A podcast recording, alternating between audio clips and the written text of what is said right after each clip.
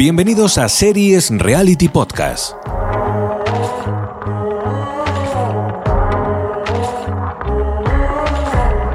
Some people are born with it, and others they work so hard. Trying to get ahead and never get very far. Life is short, the days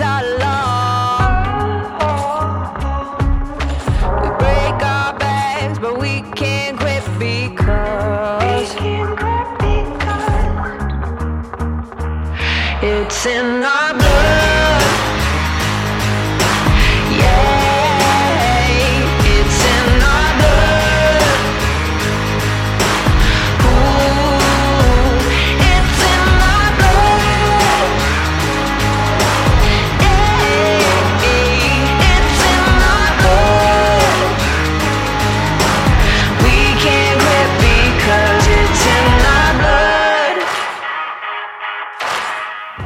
Hola a todos y a todas, ¿qué tal? Bienvenidos y bienvenidas al programa número 6 de esta séptima temporada de Series Reality Podcast. Yo soy PJ Cleaner y nos ha costado sangre, sudor y lágrimas tanto llega- quedar hoy como empezar a grabar, ahora contaremos un poquito. De hecho, solo estamos eh, mi compi Miriam y yo. Miriam, ¿qué tal? Hola a todos, madre de Dios. Deciros que Series Reality Podcast va a pasarse a llamar Hospital Series Reality Podcast, porque Sí. estamos todos muy chuchurridos, un chuchurrimiento que no se puede aguantar. La próxima, lo próximo lo grabamos en el, en el centro de salud. Sí. Mientras esperamos que nos atiendan, eh, vamos a grabar el podcast. Sí, porque de hecho, bueno, queríamos haber grabado eh, antes de Navidad para haber subido el programa el día de Navidad. Yo he estado con una contractura, que he estado de baja, no podía moverme. Luego, eh, cuando yo ya he estado bien, que íbamos a grabar otro día, resulta que Leo tiene también un pequeño problema de salud, que, que, tampoco está para, para grabar y sigue con él. Y como Miriam y todos tenemos ahora compromisos familiares y tal, pues hemos buscado aquí un día que es el día de los santos inocentes, cuando estamos grabando. De hecho, esto lo hemos hablado Miriam y yo hace un rato porque hemos intentado grabar. Llevamos como media hora que se oía con retraso, que no nos podíamos conectar bien, hemos tenido que cambiar de, de servidor y bueno, al final eh, sí que nos escuchamos y nos vemos. O sea que Sí. todo, todo muy accidentado, Miriam, un desastre. Bueno, eso pasa por grabar el 28 de diciembre. Es decir, que esta gentuza quería que, eh, hacer, gra- hacerme grabar el día de mi cumpleaños, ¿sabes? Mm, mm. Qué asco de gente. Lo peor. Es lo peor. Es que entre medias, yo también he estado jodida y he tenido que ir al fisio, no sé cuántos. O sea, es que hemos estado muy chuchurridos el equipo de Serialit. Javier Bell nos va a sobrevivir a todos. Sí. Digo yo, será una señal del universo para decir, dejad de grabar ya pesados. Hombre, es que, jope, es que ahora Uli ha soltado la pasta, no, puede- no podemos dejar de grabar. Bueno, la verdad que lo venimos diciendo últimamente, la gente nos ha hecho un montón de regalitos navideños en forma de Ay, aportaciones sí. y Uli en concreto eh, no nos gusta, siempre dijimos que no le íbamos a destacar, de hecho no vamos a decir nada más que Uli, muchísimas gracias. Mm. Eh, y a la todos, Y a todos, a ha todos. a todos porque ay, eh, otra señora nos ha dado un dinerito para un cafelito también muy Sí, maja. sí. Ay, qué bonitos que sois todos. Sí, Me- ya. hasta los que no soltéis la pasta, nosotros los queremos igual. A todos, a todos. Pero bueno, que, que está muy guay el ver que la gente de- y espontáneamente pues nos apoya y nos ayuda para, para seguir con esto. Bueno, para seguir con esto, es decir, que lo hacemos porque queremos y no ganamos nada, pero para pagar los gastos que nos genera el podcast y que no nos cueste dinero. Eh, pues nada, Miriam, eh, como no está aquí, hoy no tenemos, bueno, vamos a, vamos a empezar. No está Leo, que tampoco, que tampoco haya visto nada, porque últimamente está en plan, he ganado la Copa del Mundo, a mí déjame en paz. Sí. Y se ve que tuvo alguna indigestión, porque claro, las nochebuenas aquí son con marisco y tal, que ya lo sabéis, pero él viene de Argentina, que allí eh, es todo asado, carne y tal, y yo creo que la gamba, este señor, la gamba, el pulpo, eso no le sienta bien. Y, y entonces, eh, pues aparte que no había visto gran cosa, Miriam tampoco trae mucho, yo tampoco traigo mucho, no tenemos invitado, no sé lo que va. No sabemos Vaya mierda programa que tenemos por delante. Total, no tenemos lista, ya aviso al que venga esperando un programa navideño de lo mejor del año. Eso no, no lo hacemos, o sea que no es una No, no, no, no lo hemos hecho nunca y no vamos a empezar hoy. Exacto. Y nada, hablaremos un poco aquí de todo y tenemos eh, algún audio de algún, algún componente del equipo. Creo que Leo no- nos ha dejado un audio de felicitación para todos los oyentes, que lo colaremos por ahí en algún momento. No sé si Cadmi se animará también. Y, Y ya te toca a ti decir un poco las vías de contacto y ya pasamos a la sección de series, Miriam. Pues nos os podéis encontrar en la web seriesrealitypodcast.com. Allí tenéis toda la información de lo que se habla en el podcast. No sé si actualizada o no, la verdad. Eh, pero allí sí que lo que tenéis es el enlace para entrar al grupo de Telegram, donde ahí estamos, dale, que te pego chiqui, chiqui, chiqui, chiqui. Es decir, que verán, en Navidades estamos más tranquilos. Se nota que la gente tiene otras cosas que hacer. Y ahora es un buen momento porque está la cosa como en- para entrar, está bien. Eh, ahí comentan un poquito las series y tal, y ya se acabó el mundial, lo que quiere decir que también han dejado de hablar de fútbol, que se agradece. Y mm, después también tenemos nuestro eh, el link para, mm, para Twitter, para Instagram. em, tenemos también los coffees y los PayPal, y eso, pero eso lo- las, las perras le interesan a, a Leo. a Eso es Leo no. el que lo comenta, sí. nosotros Eso no. nosotros a nosotros nos da un poquito igual. Eh, tenéis nu- nuestra dirección de correo electrónico, seriesreality1 arroba gmail.com y ya está. Que si nos escucháis, si nos queréis dar corazoncitos en iPod, pues a PJ le hace ilusión y está Manucho, así que hacerle un corazoncito. Sí, que en el programa 705 pedí 80 y los tenemos. Muy Y dijimos que para este que grabásemos en Navidad a ver si llegamos a los 100. Así que hoy, Mm, que lo estáis escuchando a partir de Año Nuevo, unos lo escucharéis el Año Nuevo y otros después. Eh, bueno, el primero, desearos lo mejor para el Año Nuevo a todos, aunque al final os felicitaremos antes de, de irnos. Y, y eso, que este queremos que llegue a los 100, que empecemos el año con potencia, ¿no, Miriam? Sí, sí, sí, venga, vamos a los 100, vamos. Ahí, ahí. Y iba a decir yo algo más, y, pero como estoy... con- Ah, sí, que la web está actualizada creo hasta el 704. Vale, bueno. Faltaría el último programa, ya este que estamos grabando hoy, que quizá para cuando esté subido, Leo lo haya, haya actualizado. No, Miriam dice que no. Yo tampoco me No. fío. No, yo no me fiaría. Fíjate al principio, eh, que decíamos, eh, al principio de la temporada 6, cuando Leo se incorporó y tal, y, y empezó con, a mover Twitter y a mover tal, y, y hacer la web nueva, y decíamos, nada como tener un argentino con ganas de trabajar, ¿eh? ¿Te acuerdas? Ese a un Decíamos un, bueno emigrante, decíamos un No, no, emigrante. un emigrante de eso. Sí. Ahora ya se, se ha vuelto español, se ha sentado y ya. Claro. Nosotros, Nah. entonces el hombre no tenía papeles, eh, lo teníamos en negro y era cojonudo, claro. Como, como el. Pero ahora fíjate, ya, ya nos ha traído. Nah, se va a nacionalizar. En cuanto le den el DNI, ya lo hemos perdido. Venga, ya a ver si hemos ofendido a alguien, que decía por ahí en algún comentario alguien que hacía tiempo que no nos metíamos con nadie. El trabajo es negro. Venga, vamos para adelante. Venga, pues nos vamos a la sección de cine y series.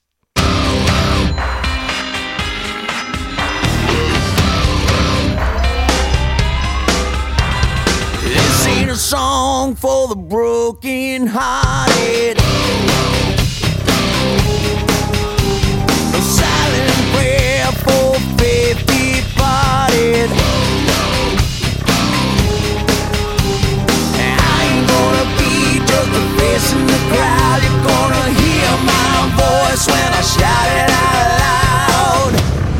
It's my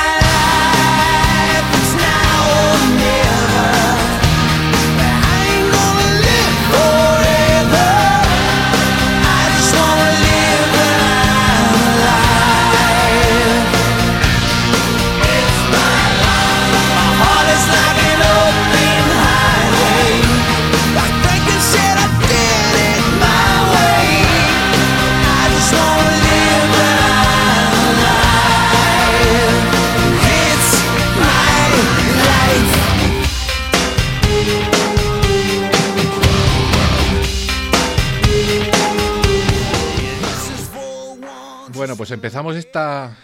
Iba a decir mini sección, pero al final siempre que hay pocas cosas, y aunque estemos los dos solos, a lo mejor se alarga por lo que sea, no lo sé. Pues lo- si vemos que dura mucho, meteremos alguna música por medio, haremos la partiremos y si no, pues haremos una sección y luego ya al final, la despedida. Así que de momento vamos a empezar comentando a ver cómo se da, cómo se da la cosa. Empezamos, bueno, Miriam ha apuntado aquí en la escaleta que hay todavía 57 cosas del verano que, que ya vamos a pasar a 2023, eso se queda ahí del año 2022, bueno, algún día se comentará. Y, y 18, o sea, pues bastantes cosas, 18 nuevas para hoy. Que, que, bueno, tenemos aquí bastantes cositas, sobre todo en Netflix, creo que es donde más tenemos. Así que Mm. vamos, si te parece, a empezar por ahí. Y si quieres, Miriam, pues empieza tú con el documental este, que he oído hablar bastante de él, de, de Henry y, y Meghan.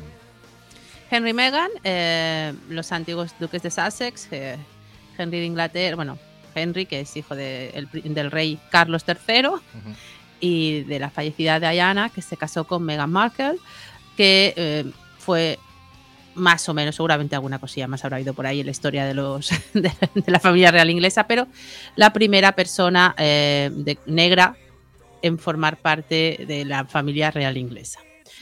Eh, tengo que decir una cosa, eh, explica un poco su historia de amor, su historia con los medios, su historia con los medios, eh, con las eh, con la fam- con- no con la familia en sí, sino con la institución y todo lo que funciona dentro de la institución. Eh, es de- está producida en parte por una empresa que ellos han montado que se llama Archibel o una cosa así. Eh, que tiene bueno, pues una parte como de documentales, una parte como de ONGs y tal, bueno, estas cosas que montan el tipo de gente esta. Eh, y yo tengo que decir, quiero explicar un poco la experiencia que he tenido en el visionado, porque me ha parecido, quizá nadie le ha pasado más que a mí, pero bueno, lo explico igualmente. Eh, supongo que todos empezáis viendo, ostras, a ver, dos ricos que se nos, nos vienen aquí a llorar de que su vida es muy desgraciada, que son muy estresados, que no sé qué, que los acosan por las redes y no sé qué, no sé cuántos, ¿vale? Sí, evidentemente tienen todos los privilegios habidos y por haber. Y yo empecé muy reacia viendo, eh, viendo este- esta serie documental porque, en plan, a ver, tío, no me digas que te persiguen los medios cuando te has hecho la famosa entrevista de Oprah Winfrey y me estás haciendo un documental de seis episodios en Netflix. Hmm. ¿Qué me estás contando, vale? O sea, no me- si estás alimentando casi al monstruo, ¿vale? Entonces, claro, tú empiezas un poco, yo empecé así, ¿no? Con esta cosa que creo que debe ser un poco parecido como todo el mundo en la primera entrada B. Pero consigue, seguramente me habrán manipulado, que te acabas eh, sintiendo muy empático hacia ellos y diciendo, hostia, es que tuvieron que huir porque no tenían otra. Y os voy a explicar porque creo que todos eh, acabamos siendo ciertamente algo empáticos con ellos. Explican, bueno, su historia de amor, cómo se conocieron, la primera parte del cine es como muy bonita, cómo, cómo empezaron, y después de que se empieza, se hace oficial su relación y tal, pues toda esta campaña racista y machista por todos lados de, de insultos de una manera que no os lo podéis imaginar hacia Meghan Markle, eh, hacia él porque, bueno, se dejaba dominar por ella, bueno, todo lo que vosotros eh, penséis. Y entonces habla un poco eh, de la estructura de cómo funciona, que es una parte muy interesante, de cómo funciona la institución de la, de la monarquía británica, que yo creo que se parece bastante a cómo funciona en general en todos los países monárquicos, en que dependen mucho de, su, de que los medios hablen bien de ellos y los tengan bien considerados. Pero ya no solamente la institución, sino cada uno de los elementos de la institución. Entonces, nadie puede brillar más que entonces la reina y ahora seguramente el rey, pero después hay luchas de poder entre, pues claro, el heredero de la corona, su agencia, su oficina de prensa, quiere que se hable de las cosas que hace el heredero. Claro, si de repente aparece una persona eh, como Meghan Markle, tan diferente, americana, eh, con una madre negra, eh, con toda esta historia, pues los focos de, la- de- de los medios se ponen en ella. Y dentro se crean envidias de por qué el foco no está en mí. Y esto hace que la prensa, pues, que entre ellos se vayan como alimentando y tal, porque hay como cierto, un cierto número de, de cabeceras de periódicos que tienen acceso directo a las eh, eh, oficinas de prensa de la Casa Real. Y tienen acceso a información y como que se piden favores y tú ven a no sé dónde porque yo te publico esto y entonces tú dices una mentira y yo no te denuncio porque entonces yo te voy a pedir que no sé qué. Entonces explica mucho esto que a mí me ha parecido interesante. Entiendo que es una cosa que a mucha gente puede, le puede parecer poco interesante, pero esto que explica funciona a nivel gobiernos, a nivel casas reales y a nivel de todas las instituciones. En plan, no, voy a tu programa de televisión o te doy a ti una exclusiva para que tú después, cuando yo saque una rueda de prensa explicando, me pongas esto o yo te llamo. Estas cosas de las ruedas de, de las jefas, de las estructuras de PR, de, de las relaciones públicas, en- es algo que está existiendo en todos lados, ¿no? Pero además tenemos el- el- el componente nuevo, que son las redes sociales. Mm. ¿vale? Porque teníamos los, en la época de Diana, eh, todo eran los tabloides y los paparazzis que los perseguían, no sé qué, no sé cuántos, ¿vale? Pero ahora tenemos toda una alimentación de clickbait, de gente en Twitter que son unos troles, que, lo que intentan machacar, que no sé qué, alimentando eso, ¿no? Entonces, claro, este personaje, porque todo habla mucho, blanquea, blanquea, queda feísimo en esta expresión. Bueno, intenta, sí, eh, intenta poner muy en positivo la figura de Meghan Markle. O sea, Ujú. Henry intenta todo el rato ponerla a ella muy en positivo, ¿no? Y es verdad que explican una cosa. La, el elemento más importante, o sea, si el Reino Unido no fuera y el, el jefe de, la, eh, el rey en este caso, no fuera también el cabeza de Estado de no sé cuántos países de la Commonwealth, el Reino Unido no significaría nada a nivel mundial. Eh, Sí. Pero tiene ese vínculo con muchísimos países en las que en su mayoría de los países de la Commonwealth la gente es negra. ¿Vale? Y claro, cuando esta persona, cuando Meghan Markle iba a todos estos países como representante de la corona, pues la adoraban, porque veían a alguien y parte de la población del Reino Unido como que alguien de los suyos había conseguido entrar en una institución tan blanca como Sí, sí. es el, eh, el, La como es corona. eh, la corona, ¿no? Mm.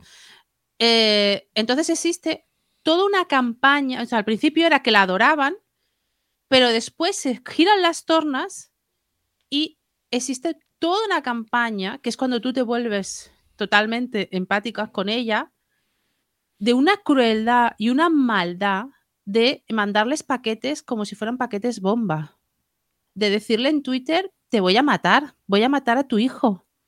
Eh, ojalá te mueras. Joder. Unas cosas que entonces, claro, yo pienso en esa persona que además explican que mm, les ayudan rela- relativamente poco en, en entrar en la familia, no sé qué, no sé cuántos, eh, y de repente todo ese odio, y después hay un episodio final que explica que es algo que es una conchorcha, una cosa montada por relativamente pocas, pocas cuentas de Twitter, pero que entre retweets y no sé qué, y de cabeceras que lo, de periódicos o figuras, hace que se haga enorme.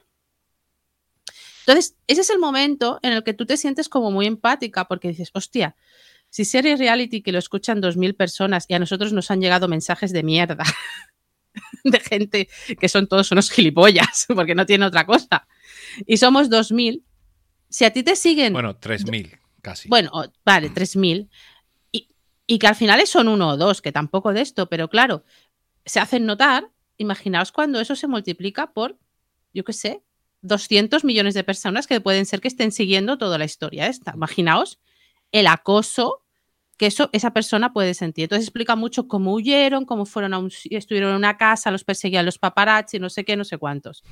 Pero me parece muy interesante, sobre todo la parte que explica del mundo del troll, de las influencias eh, de la prensa, de cómo se crean estos monstruos así y que alimentan todas estas historias, ¿no?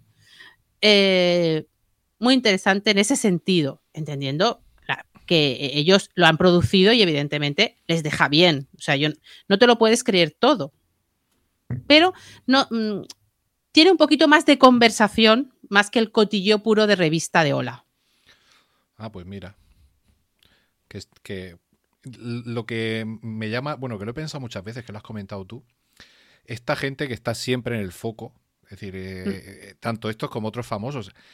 Antiguamente lo hemos visto en series, en películas, eh, cuando un paparazzi hacía una foto o un medio importante, cierto periódico tenía una foto comprometida, tal, muchas veces se podía retrasar, se podía anular, porque conocías a alguien del periódico. Ahora, eh, lo que tú decías de las redes sociales es que es un peligro para toda esta gente que, que comete un desliz, el que sea, o yo qué sé, o sale a la calle, lleva un pájaro en la cabeza que no se ha quitado, yo qué sé, un, Sí, lo que sea. o sale en bata al balcón, yo que sé, cualquier historia. le O dice una palabra inadecuada en un momento en una conversación, se la graban en ese momento y se hace viral al minuto. O sea, y eso no hay quien lo pare. Entonces, Mm. claro, yo entiendo que el tema, lo que tú lo que comentabas de la relación con toda la el departamento de prensa de relaciones públicas y tal de la casa, en este caso la Casa Real Británica o de cualquier institución de, de ese tipo, eh, tiene que haber mm, una serie de normas y de restricciones y de cuidado con esto y cuidado con lo otro que tiene que dar, tiene que Claro, ser un poco agobiante vivir así, ¿no? Cuidado, o sea, y además luchas de poder, ¿no? O sea, eh, hay un momento en que los dos hermanos,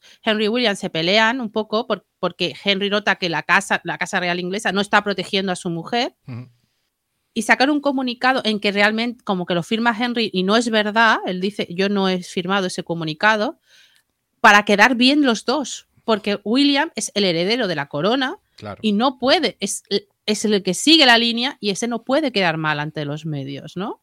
Entonces, en ese sentido es muy interesante.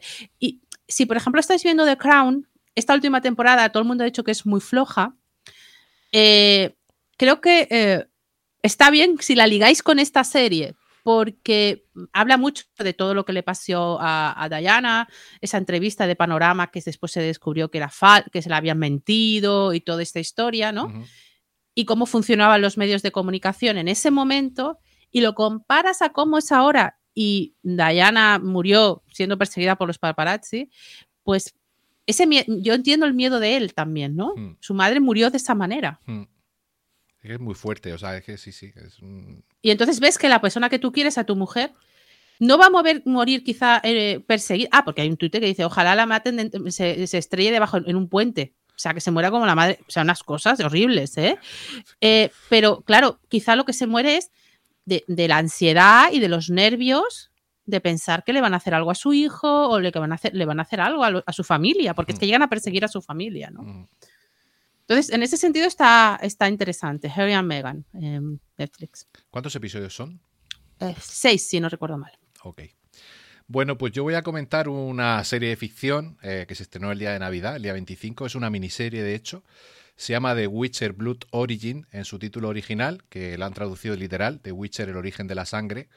Y básicamente es una precuela de la serie que tenemos en Netflix actualmente con Henry Cavill, eh, donde nos cuenta un poco el origen de ese universo que conocemos donde vive The Witcher, ese mundo donde hay humanos, elfos, enanos y un montón de criaturas súper peligrosas, magos y monstruos de todo tipo. Y nos presenta un universo donde al principio era la tierra de los elfos, solamente había elfos y enanos. Y vemos un poco cómo eh, por el ansia de poder y por el eh, magia y abrir portales a otros mundos y tal, se produce al final de la serie la llamada conjunción que aparece en los libros y en los videojuegos, que es la que da origen a que se mezclen los universos y, co- y conozcamos el. Y, crea el universo de Witcher. Y también nos muestra el primer prototipo de brujo eh, que se crea en la historia, ¿no? Para esto, pues se crea, bueno, hay, hay como una conspiración donde una emperatriz, donde alguien de los elfos se hace con el poder absoluto del continente, acabando con los jefes y reyes de los demás reinos, y impone pues eh, la típica dictadura, el pueblo pasa hambre, solo se centra en la magia, en tener más poder, entonces se crea como un, un grupo de héroes de diverso tipo, que son siete, que van a intentar derrocar este poder y tal, y, también tienen que utilizar ellos la magia pues para poder luchar contra, contra ese emperador, entre comillas. La miniserie eh, le han caído palos por todos lados. Eh, en todas las críticas eh, dicen que es muy mala. Bueno, de hecho, tengo por aquí algunos titulares. ¿Por qué no gusta? Eh, estreno penoso. El origen de la sangre no ha convencido a la mayoría. Los fans detestan este nuevo spin-off, etc. yo entiendo que no es la mejor serie del mundo, pero tampoco me parece como para decir que la serie es horrible. La serie es entretenida, la producción es aceptable. Cierto que no hay actores famosos, no hay ninguna gran estrella como tenemos en The Witcher.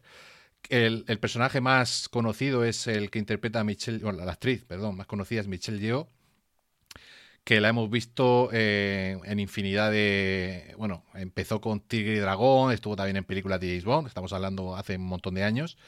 Y este año, por ejemplo, lo ha petado con la película esta de Todo a la vez en todas partes, que ya comentamos aquí en el podcast. Sale también en Star Trek Discovery. En fin, es una actriz eh, eh, asiática, eh, creo que, bueno, es de Malasia. Nacida en Malasia, sí.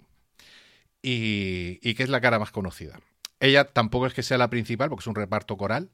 Pero la serie al final te cuenta una historia que empieza y que acaba. Son episodios de 40 minutos, son solo cuatro episodios. Y hombre, si uno va pensando que se va a encontrar la mejor serie del mundo, pues obviamente va a decir menuda puta mierda, porque esto no es la mejor serie de The Witcher, esto no es The Witcher o lo que sea. Ahora, si quieres ver una serie de fantasía que tiene acción, que tiene unas tramas, la mayoría interesantes, aunque alguna es cierto que sobra, y que además te pone un poco en antecedentes de lo que sucedió antes de The Witcher, que al parecer, porque hay un, hay un making of después de la serie que dura 15 minutos, y los creadores de la serie comentan que en los libros, que yo no los he leído, yo he jugado a los videojuegos y he visto las series, decía que no se hablaba mucho del, origen, ¿no? De este universo, de este mundo habitado por criaturas junto con los humanos. En, se, nombraba un poquito la conjunción.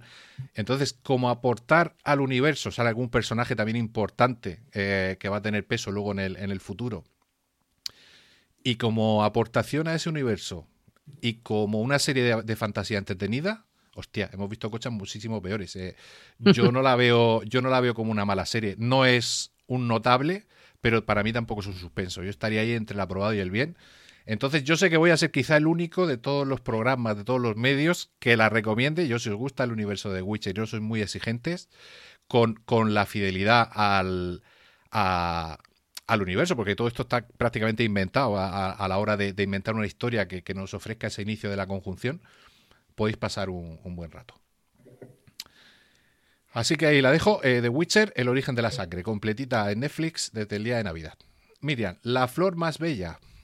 Mirad, esta es la serie para mi eh, farmacéutica preferida. Eh, José, para ti.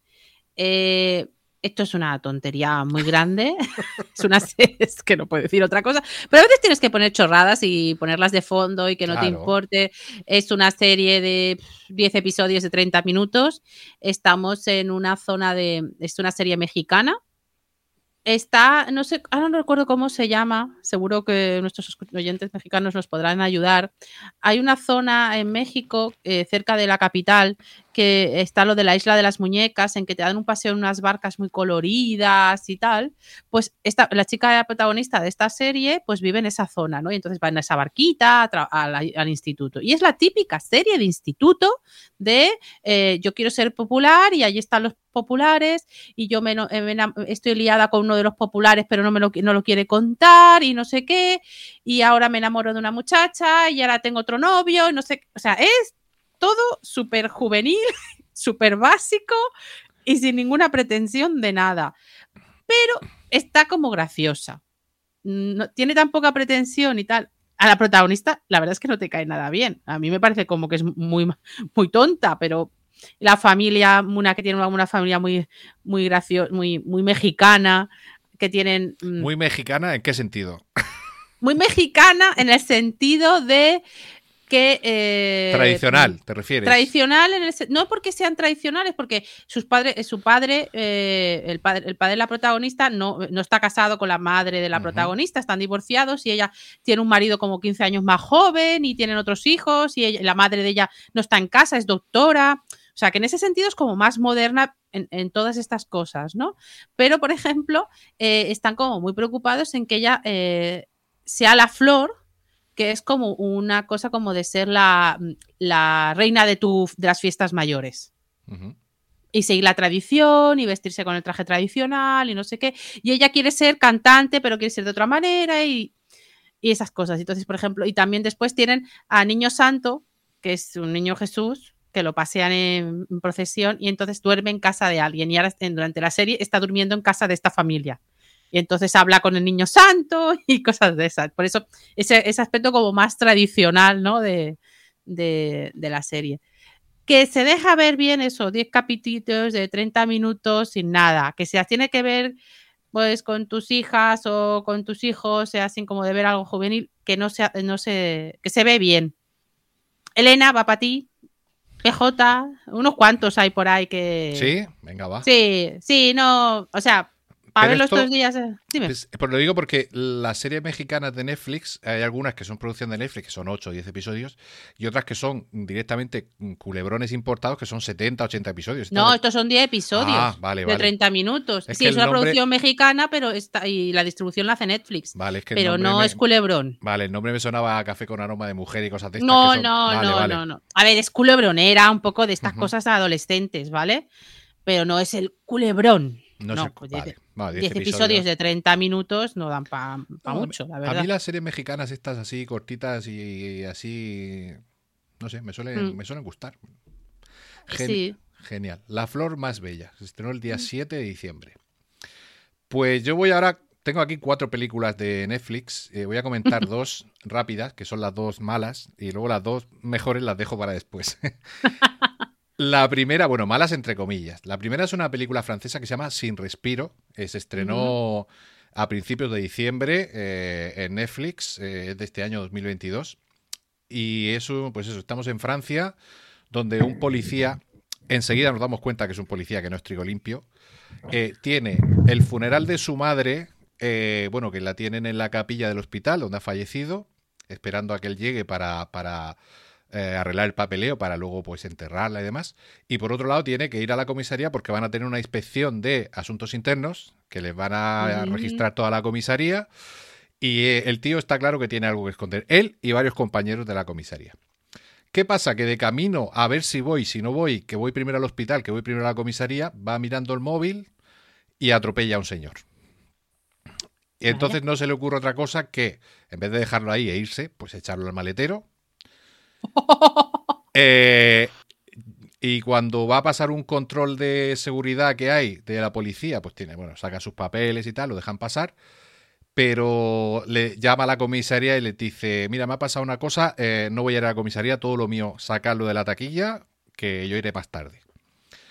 Y se va, eh, todo esto son los 5 o 10 primeros minutos, lo cuento un poco para ver si a la gente le interesa.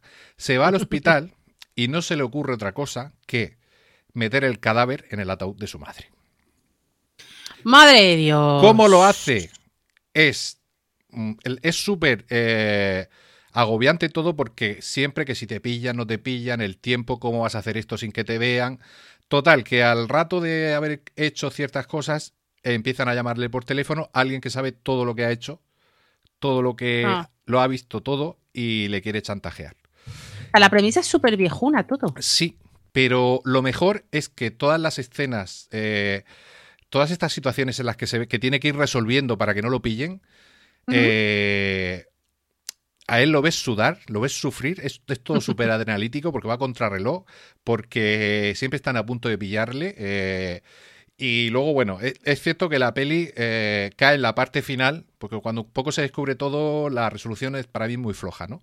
Pero sí que es cierto que como te va contando todo, te tiene en tensión y te tiene atrapado durante la hora y media que dura, es que tampoco veía más, una película hora y media, con acción, con suspense, con su parte de thriller, y que a mí me gustó. No exageradamente, pero para pasar una tarde de fiestas de Navidad está guay. Y, y hecho, sí, he hecho un poquito de spoiler de los, ya digo, 5 o 10 primeros minutos, pero es que merece la pena ver cómo hace todo eso. Si no cuento eso, a lo mejor la gente no se anima a verla. Y luego la otra, que esta me sorprendió muchísimo porque yo no la conocía, es una peli del año 2021 que se llama Chaos Walking, que se escribe Chaos Walking, eh, que- que no la han traducido. Y te voy a leer la premisa y ya si quieres mm, te bajas de el argumento. Año 2257. Los hombres del planeta Nuevo Mundo, es decir, una colonia de humanos que se han ido a colonizar otros planetas, se ven afectados por el ruido. Una condición que significa que todos pueden ver y escuchar los pensamientos de los demás. Solamente le pasa a los hombres. Y en este planeta no hay mujeres. A priori. Entonces es una putada porque si alguno quiere ocultar algo, tiene que estar pensando en otra cosa porque se oye lo que piensas y se ven imágenes. Entonces, el, protagonista que es Tom Holland, el Spider-Man, el Uncharted, la protagonista, porque luego aparece una chica, es Daisy Ridley, la que hizo de Rey en la nueva trilogía de Star Wars. Tenemos también a Matt Mikkelsen haciendo del jefe del- de la colonia donde ellos viven. O sea, y el director de la, de la película es eh, Doug, eh, Doug Liman, que es el director de la primera película de Jason Bourne, que es el director de la película del filo del mañana de Tom Cruise. Es decir, es un director que ha hecho un montón de películas mm, solventes. Pues la película es una mierda. Es que tener actores buenos no significa que tengas una buena es que película. eh, es una premisa, es- más un western por las cosas que van pasando y tal. Ajá. Y, y- y luego mm, queda como sin acabar. El final vale. ¿no? Yo, yo pienso que aquí esto está basado en unos libros y tal. Yo creo que aquí querían hacer una trilogía o algo. Y creo que lo van a hacer Mm. más. Y y bien, la verdad ¿no? que- esto del ruido se queda. Hay, hay alienígenas, pero salen muy poco. No sé, a la película le falta algo. Es decir, Es que yo creo que quieren abarcar mucho, ¿no? Hmm. Porque solamente con que fuera de ciencia ficción y tú no pudieras esconder tus pensamientos sin alienígenas y sin nada, con un misterio así como de un thriller, que tú hubieses cometido un asesinato o lo que sea, y lo tienes que esconder. Ya daba, yo creo que ahí había como una cosa que estaba bien, ¿no? Y que hubiese gente que pudiera mm, sonsacarte o hacerte que, no sé, parecía Sí. como que la premisa podía haber estado bien y meterte con rollo de alienígenas es que es meterte en un berenjenal que no tampoco entiendo de nada. Claro, porque el chaval este, cada vez que quiere ocultar algo, eh, porque por ejemplo odia su vida, como no hay mujeres, la gente se va haciendo mayor y él es el más joven del pueblo, son todos mayores. Y entonces siempre que alguien le pregunta algo y él no quiere decir lo que ha hecho, tal, le dice, me llamo Tojiwi, me llamo Tojiwi, me llamo Tojiwi, y en su cabeza se ve, me llamo Tojiwi, se ve como... como Claro, como- pero eso es súper sospechoso, ¿no? Sí, sí, sí. Y sin embargo, Matt Mikkelsen, que es el, el- el- el alcalde, le llaman aquí, sí que sabe controlar el poder. Nadie ve lo que él, nadie ve lo que él, lo que él piensa. Y es un coñazo, porque tienen que dormir todos separados, porque cuando duermen, sus pensamientos se oyen. Es como una televisión que está puesta. Entonces, en vez de roncar, molestan con el ruido. o sea, es una cosa súper loca. Pero esto de que no haya mujeres, ¿lo explican? Sí, y de hecho, no es que no haya mujeres, no hay mujeres. A ver, luego se va explicando. Vale, Había. también te digo que estas cosas de separación de géneros también es como súper viejo. pero aquí en los había- tiempos que vivimos. Aquí había, y pasa algo. Eh, es decir, que luego lo van a explicar todo. La verdad que tiene algunas cosas chulas, los efectos están bien. Las naves que salen, alguna nave, alguna cosa, las colonias que se ve y tal, alguna cosita. Pero básicamente ellos están con caballos y con carretas, y eso sí, las armas son subfuturistas porque les quedan de cuando llegaron, pero se quedaron sin energía, se quedaron viviendo así como en el siglo XVIII, no sé. Es un poquito rara, es cierto que es corta, que es hora poco más de hora y media, que se pasa rápido, pero se queda muy floja, muy floja. Es una pena, ¿eh? Así que esas son las dos pelis. Sin respiro, fíjate, la peli francesa que no conoce nadie, por lo menos te entretiene todo el rato. Y esta yo creo que, bueno, de hecho, recaudó 17 millones de dólares en todo el mundo. Madre de Dios, no les ha, pagado, no les ha dado ni para pagar el catering. Claro, si costó más de 100 millones. O sea, o sea, directamente no va a haber nada. No va a haber nada más, quiero decir. Así que ahí las tenéis las dos, eh, Sin Respiro y Chaos Working, las dos en, en Netflix. Vamos con las clases de etiqueta, Miriam, un reality, por fin. Ah, sí. Bueno, he puesto un reality porque hacía mucho que no ponía ninguno. Eh, clases de etiqueta y tengo. Es un reality que es, mm, sale eh, una chica que se llama Sarah Jane Ho que eh, te enseña modales, ¿no? Mi problema, a mí me encanta, como señora inglesa de 80 años que soy, todo el tema del protocolo, de cómo se ponen los cubiertos, de cómo te sientas, de no sé qué. Todo eso me flipa. O sea que yo tendría que ser súper fan de este reality. No aguanté el primer episodio. Bueno, voy a hacer un apunte. Miriam, es cierto lo que ha dicho, debéis de entrar al grupo de Telegram, como ha dicho, porque ella de vez en cuando, si alguien pone alguna foto de una, no sé, de un restaurante, de la mesa de Nochebuena, entonces empieza, los cubiertos no están en su sitio, ese plato no sé cuánto. Tal". Y aprendéis cosas, que Miriam es una experta en protocolo. Perdona, Miriam, puedes seguir. No soy una experta en protocolo, me encantaría, la verdad, cuando sea mayor, pues haré cursillos de, protocolo y me encanta saber cómo se pone la mesa, cómo se sirve, todo eso. Bueno, pues mira, me gusta, ya está, no tengo por qué explicar más, ¿vale? Por lo tanto, este reality tendría que encantarme porque es una cosa que me gusta, ¿no? ¿Qué pasa? Que yo no aguanté el primer episodio porque estoy un poquito harta, si no estoy muy harta, de todos estos realities que eh, utilizan una excusa para hacer todo un coaching de mm, te voy a ayudar porque con esto tú vas a ser mejor, porque vas a conseguir ser mej- eh, eh, a tener más autoestima, no sé qué. A ver, no. O sea, porque te sepas eh, eh, comportar en una mesa, no vas a encontrar trabajo, ni te vas a, ni te van a querer más, ni nada por el estilo. Entonces, a mí toda esta parte de conversaciones, de es que lo he pasado muy mal y no sé qué, no sé cuántos, y aquí te voy a enseñar cómo ponerte y no sé qué, no sé cuántos. Pero quiero decir que me pasa, por ejemplo, con eh, Pesadilla de la cocina con- de Chicote, que tienen a toda una sección de media hora que él hace como de coaching que los va a salvar a todos. A mí, eso me sobra en todos los realities. Yo no, aquí no he venido a salvar a nadie. Hmm. O sea, yo quiero ver lo que me quieres enseñar. Y si me quieres enseñar protocolo, pues me pondrás una persona que quizá no sepa y, te dirá, pues bueno, pues tienes que mm, vestir de esta manera porque es lo más correcto para ir a un sitio o esta es la forma adecuada para entrar en un lugar o cómo tratar a gente, cómo, cómo son los órdenes. Todo eso a mí me interesa. La parte de que te voy a salvar por explicarte esto me sobra totalmente. Entonces, los- me, me gustaría que me gustara, pero es que no he conseguido ni pasar del primer capítulo. Vaya. Y me da un poquito de rabia. Pues nada, si es que si no está hecho, mm, quiero decir, si no te convence, no te convence, ya está. Yo, Y cla- pero es que imaginaos que yo era la persona a la que le tendría que convencer más, Mm. que, que veo realities y tal, pero a mí esto no, no me interesa en absoluto. pues nada, clases de etiqueta. Ya sabéis que a nuestra experta en protocolo no le ha gustado. pues yo me quedan dos películas, eh, las dos me han gustado mucho, sobre todo la primera que voy a comentar, que es Pinocho, de Guillermo del Toro. Comentamos hace unos meses de una película eh, que mezclaba eh, animación, bueno, animación, eh, a Pinocho animado con, con- que estaba protagonizada por Tom Hanks en Disney, Mm. que era la, la típica enésima adaptación del cuento de Pinocho, que era la misma historia de siempre. Y aquí Guillermo del Toro le da una vuelta a ese argumento y nos trae una historia animada en stop motion, eh, que la han animado a medio camino entre un estudio en México y un estudio en Estados Unidos, que han tardado 15 años en preparar la película, tela marinera, sí, sí. Y que es una maravilla eh, para mí en todos los aspectos. Primero, tenemos una historia de Pinocho donde transcurre en la Italia prefascista, bueno, fascista ya de los años 30, previo a la Segunda Guerra Mundial, que ya está Mussolini por ahí. Todo eso se ve en el ambiente, eh, en el pueblo, carteles, eh, reclutando jóvenes para la causa, comiéndoles la cabeza, como hacían con las juventudes neonazis en, en Alemania. Y tenemos a Yepeto, que en este caso es un señor que por una tragedia que le sucede pierde a su hijo, una- un tema muy dramático al principio, y se dedica a beber. O sea, es un borracho del pueblo eh, que era carpintero, que estaba restaurando una iglesia y deja de trabajar por, por eso mismo, porque con la pérdida que tiene se pierde en el alcohol. Y bueno, pues pasa lo que tiene que pasar. Eh, talla un árbol, de un árbol que nace en la tumba de su hijo, talla un muñeco, ese muñeco cobra vida, todo esto es igual que, que la historia que conocemos, pero luego todo lo que le sucede a. Pinocho, eh, tenemos también a, a- a Pepito Grillo, que aquí eh, se llama, a ver, tengo, tengo por aquí el reparto, Sebastián Grillo, que es- la voz original es de Iwan McGregor.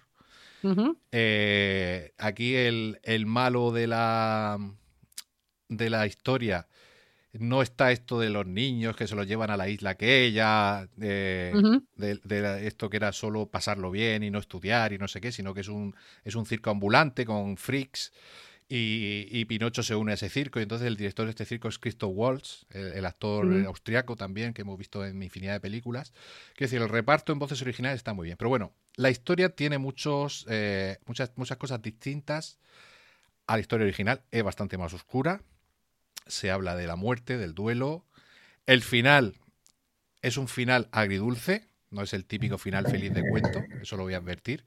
No creo que sea una peli que le vaya a gustar a los niños pequeños si son muy pequeños.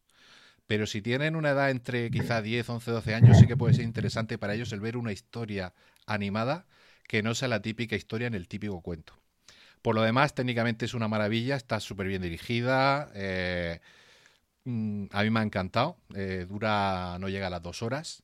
Y sé lo de los 15 años porque luego hay un making of que dura 30 minutos, que te sale justo recomendado al final de verla, al, al acabar la película, donde hablan del proceso de todas las maquetas que hicieron, de se ve como, pues ahí lo que es el stop motion, es que vas, pones una marioneta, la mueves un poquito, grabas y así.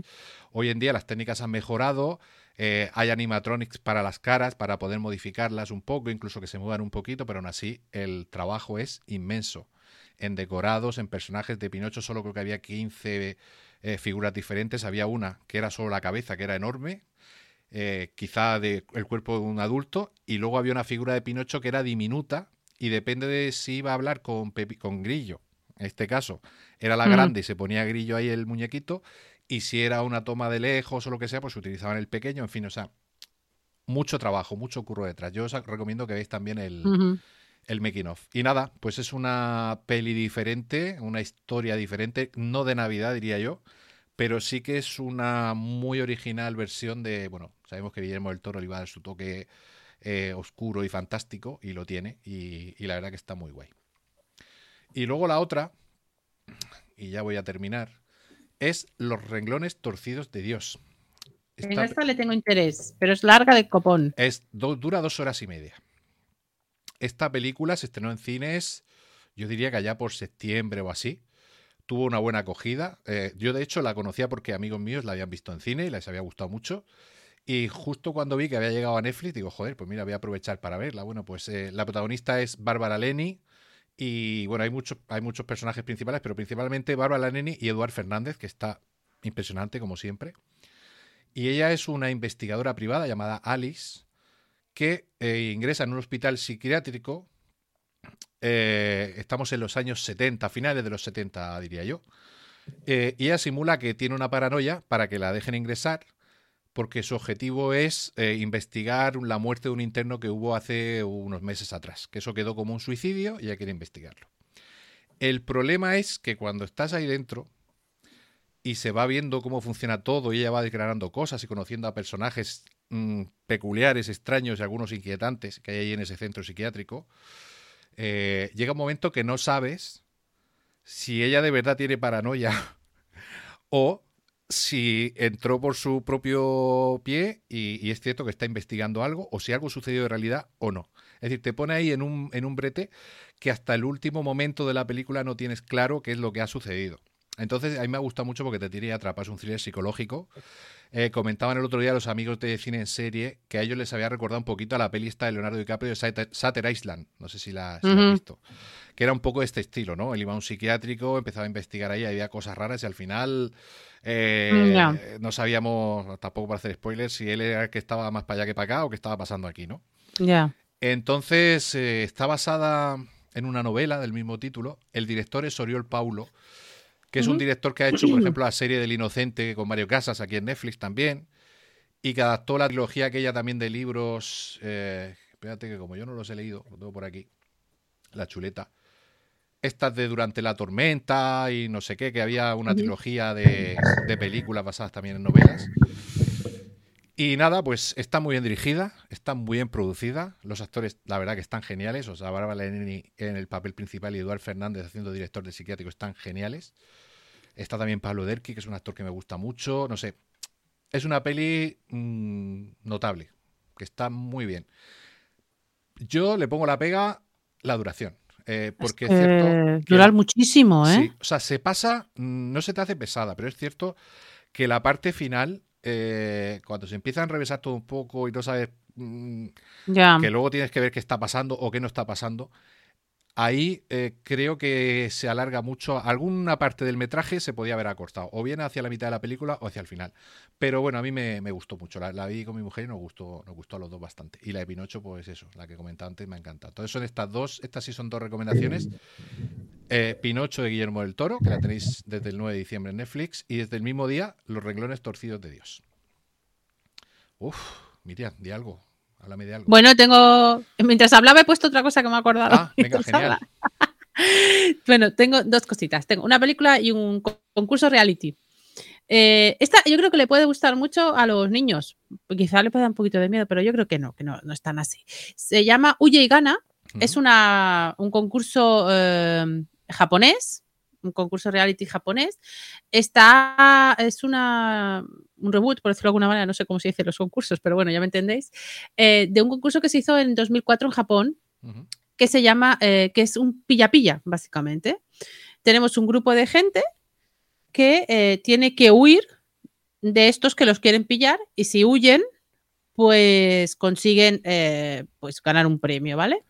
En esta versión nueva de este año, eh, hecha por Netflix, eh, un poco como están funcionando ahora mismo eh, los concursos tanto en Corea como en Japón, y bueno, también en España, no nos vamos a engañar, lo que hacen es coger gente famosa japonesa para participar en el concurso, ¿no? Y entonces hay como youtubers, personas que salen en series, cantantes. Yo no conozco a nadie, eh, Yuki Ping los conoce a todos.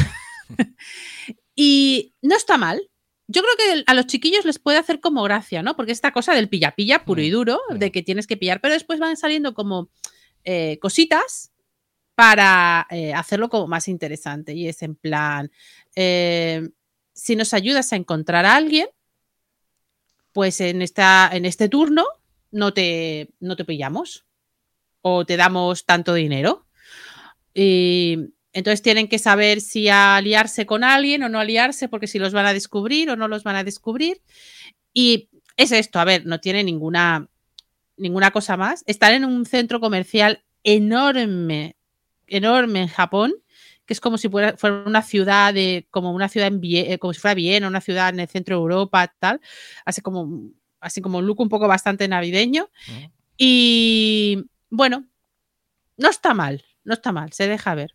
Decir que ha vuelto de Cycle, por si alguien la está viendo. Ese es famoso, ¿ves? Sí, ese es más conocido. Que digo que antes de terminar Netflix he visto que aquí en Amazon has puesto la de Glass Onion, pero esta es de Netflix. Ah, es de Netflix, uy, qué lío que tengo yo, por Dios. Bueno, Ah. pues entonces tengo que poner dos cosas más. Espera, Venga, esperaros. Pues que se, me, que se me acumula, que se me acumula. Eh, ya tocaba, ya tocaba, ya tocaba.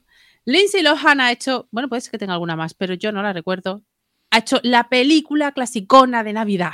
Wow. No la ha hecho dentro del el sitio donde se hacen todas las películas clasiconas de Navidad, que es el Hallmark Channel, la, cas- la casa donde de, de- de las tarjetas navideñas Ujú.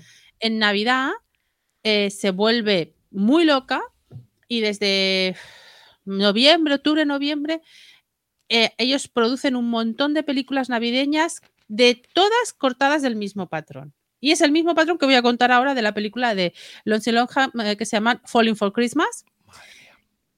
Eh, el personaje de Lindsay Lohan es una eh, eh, pija muy repija, que le sale muy bien a Lindsay, evidentemente, que es hija de un propietario de un hotel y que le ha dicho que tiene que llevar el hotel y no sé cuántos. Y tiene un novio que está muy preocupado por las redes sociales y tal, salen a hacerse fotos para Instagram, tienen un accidente y hoy, qué cosas de la vida, ella tiene, ella pierde la memoria.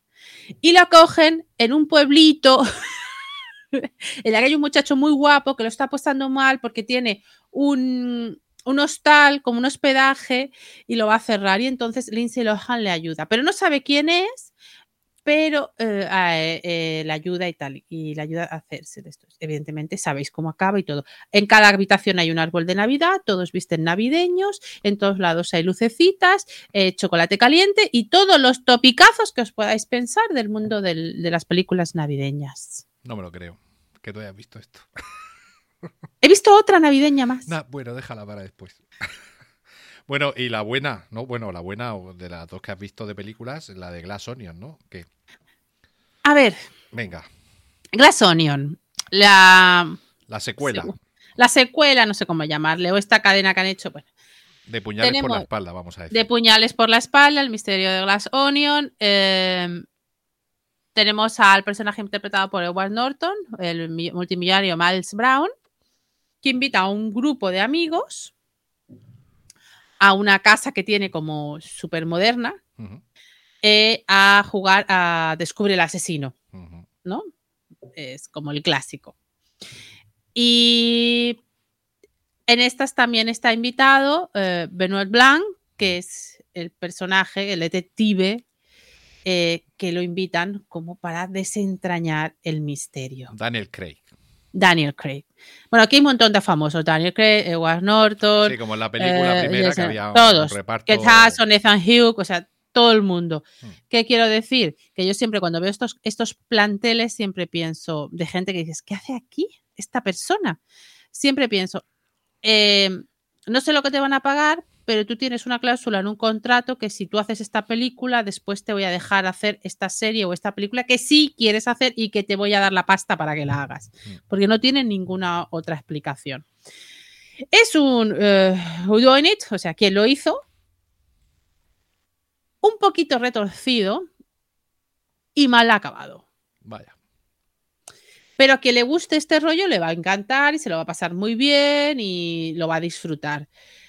A mí todos me parecen, me parece que tanto Edward Norton como todos están porque les han llamado, tienen que estar, tienen un contrato y pero eh, dices, vale, tengo que hacer este trabajo porque me han llamado. Pero notas, yo noto en la interpretación que es un poco en plan, "Pff, vengo aquí a ver, a, pasar, a que tengo que hacer esto. Pues como todos en nuestros trabajos, que hay días que dices, uff, esto.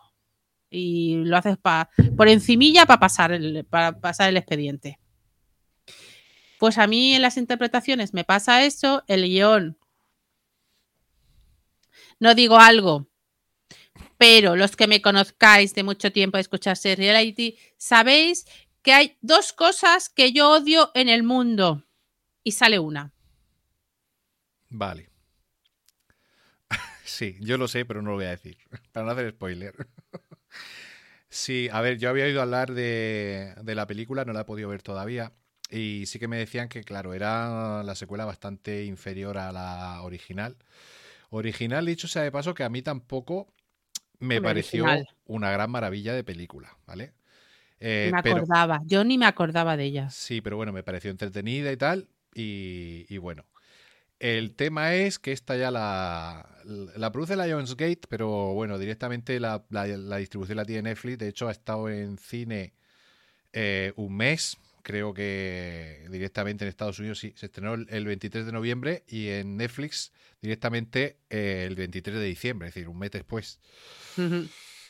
Entonces sí que puede ser lo que tú dices. Si Netflix tiene mucho dinero, puede convencer a quien quiera para que salga aquí y luego ofrecerles otros productos, otras producciones. A mí eh, ya me pasa con las de las de Poirot de Kenneth Branagh, la de Asesinato en el Orient Express y la, y la de eh, la del Nilo, eh, que no me acuerdo. Muerte en el Nilo. Muerte en el Nilo.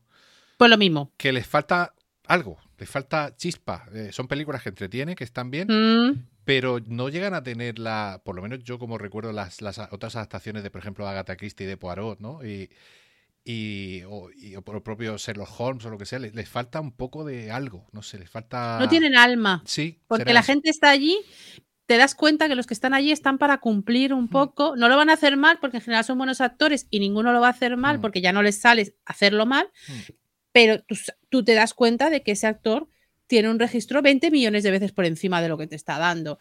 Y yo creo que es que leen el guion, ven el chichinabo que es y dice, bueno, yo aquí no me voy a esforzar lo, que, lo justo y necesario. Si al final es el producto que es y tampoco requiere de mayor concentración. Es decir, es, eh, decían también que era un poco lo típico que hemos visto ya, eh, lo de los 10 negritos, ¿no? De Agatha Christie. el- Sí, a ver, estas películas son todas, o este tipo de cosas, son todas iguales. De, sí.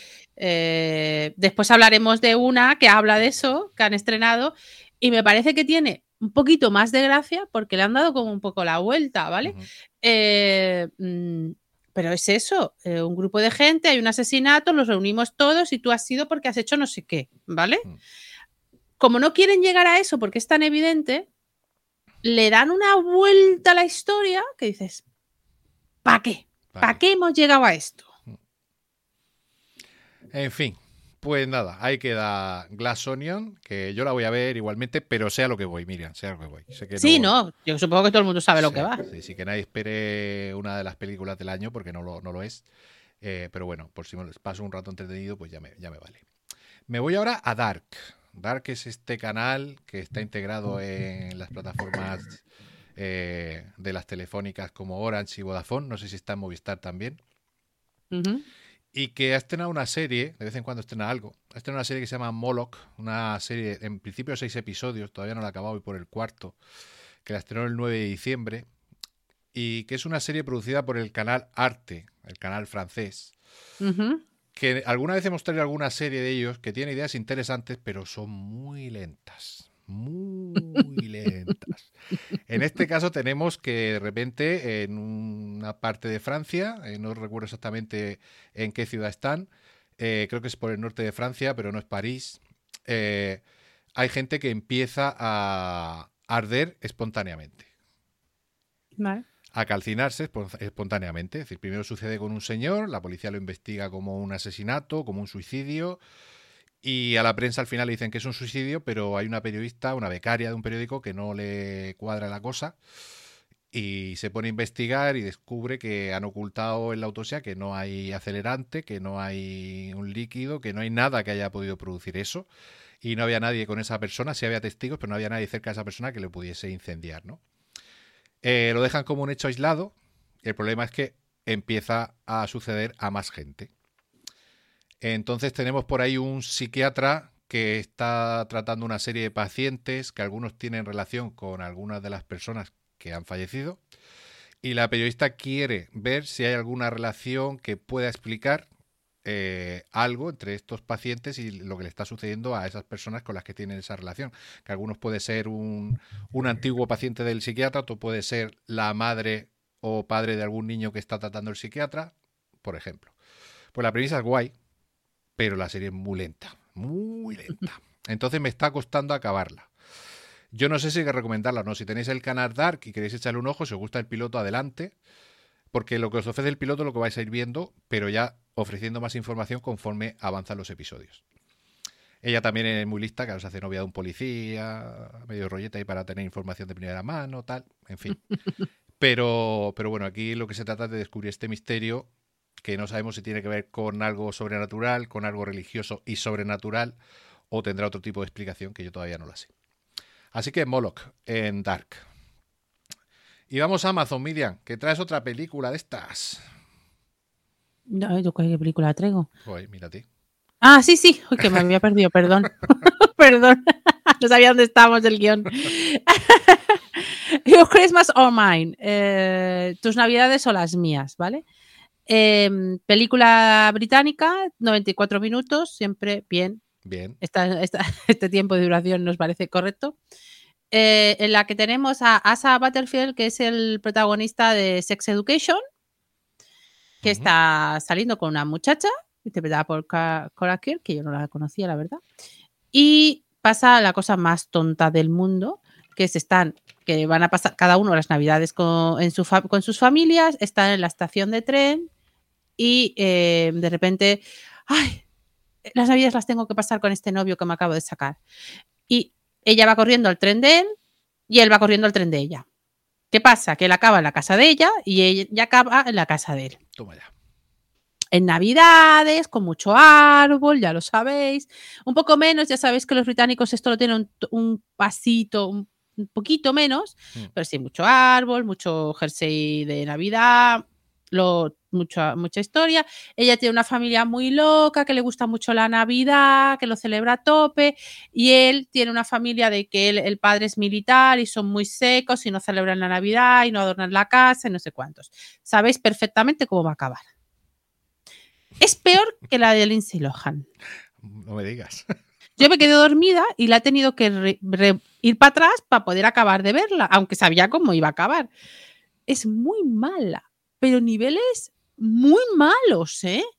Podía estar muy graciosa, porque a mí, por ejemplo, esta de una clásica de la Navidad, como es The Holidays, esta en que se cambian la casa, Vacaciones, sí, sí, con, con, con Drew Di- Barrymore, Ah, no, ¿era, ¿era Cameron Díaz o era Drew Cameron Díaz y quién está, y Drew Barrymore está en la otra casa, ¿no? Era, no, era el, Ah, ¿no? del- el de John Pope. El... Sí, vale, sí, pero en la, en la casa de Estados Ah, Unidos no sé ah. si. Sí, sí. Puede ser que. Vale. bueno, te lo voy a buscar. Tú sigue hablando. Bueno, pues sabéis, ¿no? Es la, es la misma historia, o sea, se cambian, bueno, no es lo mismo, pero para que te entendáis, que se cambian de casa y es eh, lo del pez fuera del agua, ¿no? De poner la gente en otro contexto y cómo chocan y tal y cual. Correcto. Drew Barrymore, eh, Jude Law y Ujú. Adam, Adam- Jack Black. Y Exactamente. Cameron Díaz. Película pues- que tiene una banda sonora maravillosa, por cierto. Vale, pues verá- poneros a ver otra vez de Holidays y no veáis esto. Esto es muy malo. Pero un nivel que dices, "¿Pero ¿esto cómo ha pasado ningún filtro? Para que- Horrible.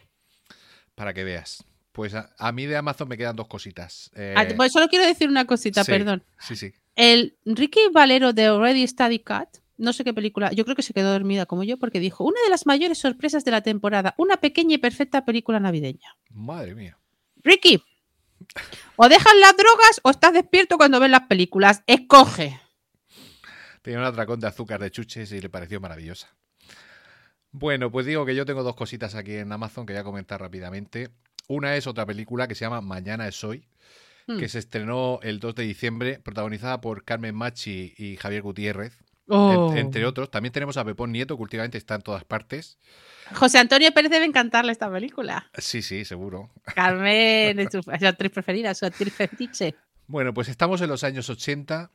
Eh, Javier Gutiérrez es un señor que tiene una tienda de fotografía, de revelado y todo esto, de, de máquinas de fotografía. Y Carmen Machi es una ama de casa.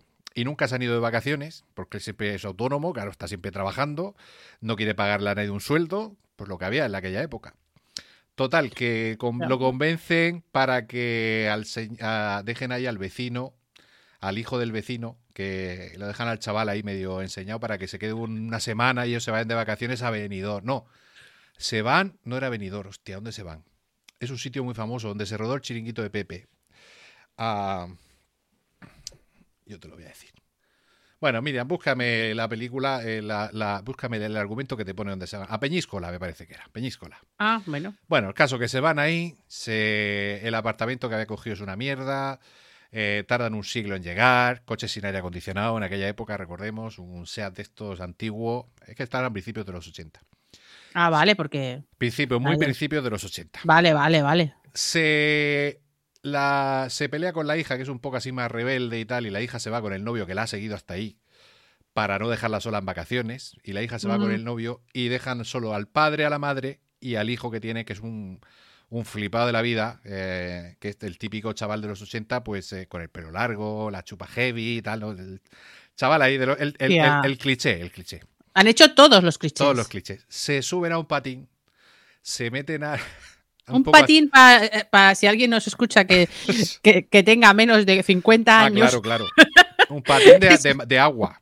Un patín de agua es una cosa que se alquilaba antes en las playas, en la que tú te montabas. Todavía hay, y todavía y le hay. das- bueno, sí, pero solo lo cogen gente de cuarenta y pico y ves que no pueden llegar más allá porque se creen que tenían 20 como cuando lo colearon por primera vez. Eh, entonces le das con lo- unos pedales y te, metes en, la- en el mar y tal, ¿vale? Correcto. Bueno, pues les pilla una tormenta, casi se ahogan, casi se vuelca el patín y cuando vuelven a la orilla están en 2022. Mira tú. Ya está, no voy a contar más. Obviamente eh, tienen, Premisa viejuna también, ¿eh? tienen que adaptarse al nuevo mundo, a la tecnología, al euro, a, a un montón de cosas. Toda esa parte es súper divertida. Vuelven a Madrid. eh, obviamente todo lo que tenían ya no está. Entonces inician como una nueva vida y luego ¿Y su- cómo vuelven a Madrid? con su coche que estaba guardado en el garaje aquel de donde alquilaron el apartamento. Pero si el coche, el coche ha estado todos esos años parado Pero y arrancó, a- lo arranca. A la no ha pasado la- pero lo- no lo para en ningún momento porque no ha pasado la ITV desde los Nada, 80. Nada, pero Vale. la policía pensaría que era una concentración de esa de coches clásicos o algo y lo dejan pasar. No lo sé. El caso es que cuando llegan, claro, ellos quieren ver qué ha pasado, buscar una explicación para tratar de volver a su época. Y por el camino pasan cosas. Entonces tenemos por ahí una trama un poco de alguien que muere, que quieren evitar esa muerte, quieren volver, conocen a personajes que ahora son mayores, que habían dejado, que la gente los daba por desaparecidos y por muertos a ellos. Ah, vale. Y, y- y van a ver a la gente que les conocía, que ya son mayores y tal, a los que eran jóvenes, otros han fallecido o están ya muy mayores. Y la historia va de ahí. Es muy divertida la primera parte, muy, muy chorra todo, muy tonto, pero te ríes. Claro, La del, la del choque. La del choque. Luego ya Como la le pasa a parte todas que estas. quieren resolver todo y arreglar todo para volver, se hace un poco peor. Pero hoy es una peli, pues mira, para pasar un rato no está mal. Como hay que pagar por ella, pues ya está. Un día haremos la sección de películas y series que viaj- de viajes en el futuro y al pasado. Madre mía. Pues esta es una. Mañana es hoy. Y lo último ya de Prime Video Amazon, que le decimos nosotros, es The Bad Guy, Guy, perdón, el chico malo, que es ¿Sí? una serie italiana de seis episodios, que se estrenó el día 8 de diciembre, y que a mí me ha gustado muchísimo. A Javier Bell no le ha gustado porque dice que no tiene final, pero claro, es la primera temporada. Y entonces pasa que es de estas series que empiezan eh, con una escena al principio, y cuando se va a resolver esa escena te pone eh, unos años antes. Ay, ya estamos con los viajes para atrás. Y entonces te cuenta toda la historia. En este caso tenemos la historia de un juez, juez antimafia, que trataba por todos los medios de cazar a un capo de la, de la mafia siciliana, de intentar pillar lo que nunca lo cogía, y le tienden una trampa y consiguen que parezca que es un juez corrupto y lo mandan a la cárcel. Eh, por diversas circunstancias que no voy a contar, eh, consigue salir. Se hace un cambio de cara, un cambio de todo, porque a él lo dan por muerto, y entonces inicia su venganza particular contra quienes lo encerraron. No es una serie seria, es una comedia negra. Y a mí me ha encantado. Es súper divertida, muy entretenida y la verdad que bastante espe- espectacular en algunas cosas. Está bien, tienen dinerillo para hacerla. Y si bien es cierto que no acaba, mm, yo espero que tenga segunda temporada porque a mí me ha gustado mucho. Se llama The Bad Guy, el chico malo. Ah, Miriam me hace todo el rato. Uf, uy. A mí me ha dado. Yo ya, yo, de verdad, estoy muy harta de lo de ir para atrás. O sea, ¿por qué no podemos explicar las historias en orden? Ya. ¿Qué necesidad hay? ¿Aporta? Es que a mí lo que me pasa, me ha pasado con la ruta. Digo, ¿esto aporta? ¿A la historia me acabas de aportar? No, no me aportas nada. Entonces, ¿para qué utilizas este recurso de mierda? Nada, aporta. El... Es cierto que podía empezar directamente por el principio y reservarse eso para el final. Y sin saber de lo que va, quizá hubiese funcionado mejor. Porque ya sabes al final un poco hacia dónde te lleva el, el camino de la primera temporada, por lo menos, ¿no? Pero bueno, mm, yo me lo paso muy bien, ¿eh? O sea, yo sí que la recomiendo. Y bueno, Miriam, nos vamos a lo último que tenemos porque lo de HBO, la película esta, la vamos a dejar para otra ocasión. Y vamos a hablar de Disney Plus, que traemos un montón de cositas. Y si quieres que lleve un ratillo hablando otra vez, pues nos hablas de esta peli que tú comentabas al hilo de, de Glass Onion, ¿no? Mira cómo corren. Mira cómo corren. Eh, película, 98 minutos, bien. Bien. Bien, esto siempre. Entonces estamos en los años 50, se está interpretando La ratonera de Agatha Christie en, los- en el en un teatro de Londres eh, y, van a celebrar la representación número 100, como algo como un hito. No sé cuántas representaciones han hecho de La ratonera, es la, eh, creo que la obra de teatro más tiempo ha estado en cartel y mm, están hablando, ¿no? El productor de eh, la, la propietaria de la historia y tal, eh, están hablando de llevarla al cine. Y han traído a Adrian Brody, un director americano, para que la lleve al cine. Y Adrian Brody dice que, que estas cosas están muy vistas, las de que se, se reúnan todos para decidir quién es el asesino, que está esto muy visto y que hay que cambiar la estructura y no sé qué, no sé cuántos. Y hace mucha gracia porque dices, hostia, pues estamos en 2022 y seguimos con las mismas historias de siempre, ¿no? Y mm, hay un asesinato y entonces pues viene un detective de estos muy clásicos con un ayudante eh, o una aspirante a detective con- para ayudarlo a él, ¿no? Y entonces pues es la típica investigación de a ver quién lo hizo. Está muy graciosa, están todos bastante bien, ¿vale? O sea, no tienes esa sensación que tenía en la otra película de que la gente está aquí para para que le paguen un sueldo y, no- y cubrir el expediente. Adrian Brody está pasadísimo, pero pasadísimo y está súper gracioso. Eh, sale Ruth Wilson, que está ahí como de señora, como muy inglesa, muy maja. Eh, y los.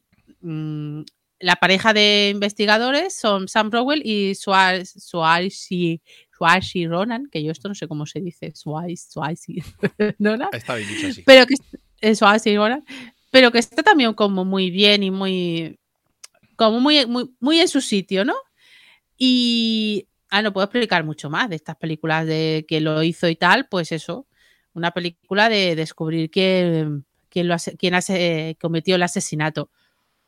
Y ah, y van a la casa, el momento de quién lo hizo de la reunión, eh, van a la casa de Agatha Christie. Anda. Mola. y sale como si fuera Agatha Christie. Entonces eso es muy gracioso, muy, muy gracioso. Entonces, esto es muy recomendable para de este tipo de películas, Sí, ¿eh? sabiendo sí, lo que vamos a ver y tal. O sea, no es que vaya a pasar la historia. Claro. Pero quiero decir que la gente está hablando mucho la de Glass Onion y a mí me parece que esta es mucho más graciosa. Ah, Pues fíjate, yo esta la tengo también anotada porque no sé si se la escuché comentar a, a José Antonio Pérez en el camarote o a Piluca, no sé quién fue. Y hace. Porque esta estuvo en cine, como todo, lo Mm. de- y luego ya ha pasado a Disney, pues un par de meses después. Y en cuanto entró, dije, esta me suena que la han comentado y que estaba entretenida y me la tengo puesta en la lista, pero no la he podido ver todavía. Sí, esta es película navideña que no sea de Navidad, ¿sabes? De que Mm. esas de, oye, ¿qué podemos ver en familia, tal y cual? Eso es. Esta está muy bien para eso. Genial. Pues voy rápidamente con tres series que tengo aquí de Disney. La primera es una serie coreana. Primera temporada de seis episodios. Se llama Connect. De conectar, Connect. Eh, que se estrenó el 7 de diciembre. Solamente está en versión original. No sé si esta la llegarán a doblar o no. Lo digo porque la gente lo sepa antes de ponerse con ella. Y es una historia de ciencia ficción y asesinatos. Tenemos, eh, empieza un poco raro porque no sabes lo que está pasando. Tenemos un señor que se escapa como de un, eh, como parece una sala de autopsias, pero realmente no es una sala de autopsias, es un sitio donde roban los órganos a la Ay. gente para venderlos. Y este señor estaba muerto, pero eh, de alguna manera resucita y se escapa de ahí. Eh, porque hay unas mafias ahí, pues eso, que mm, cogen gente random por ahí para robarle los órganos pero se va sin un ojo. Es decir, había un ojo suyo que no estaba.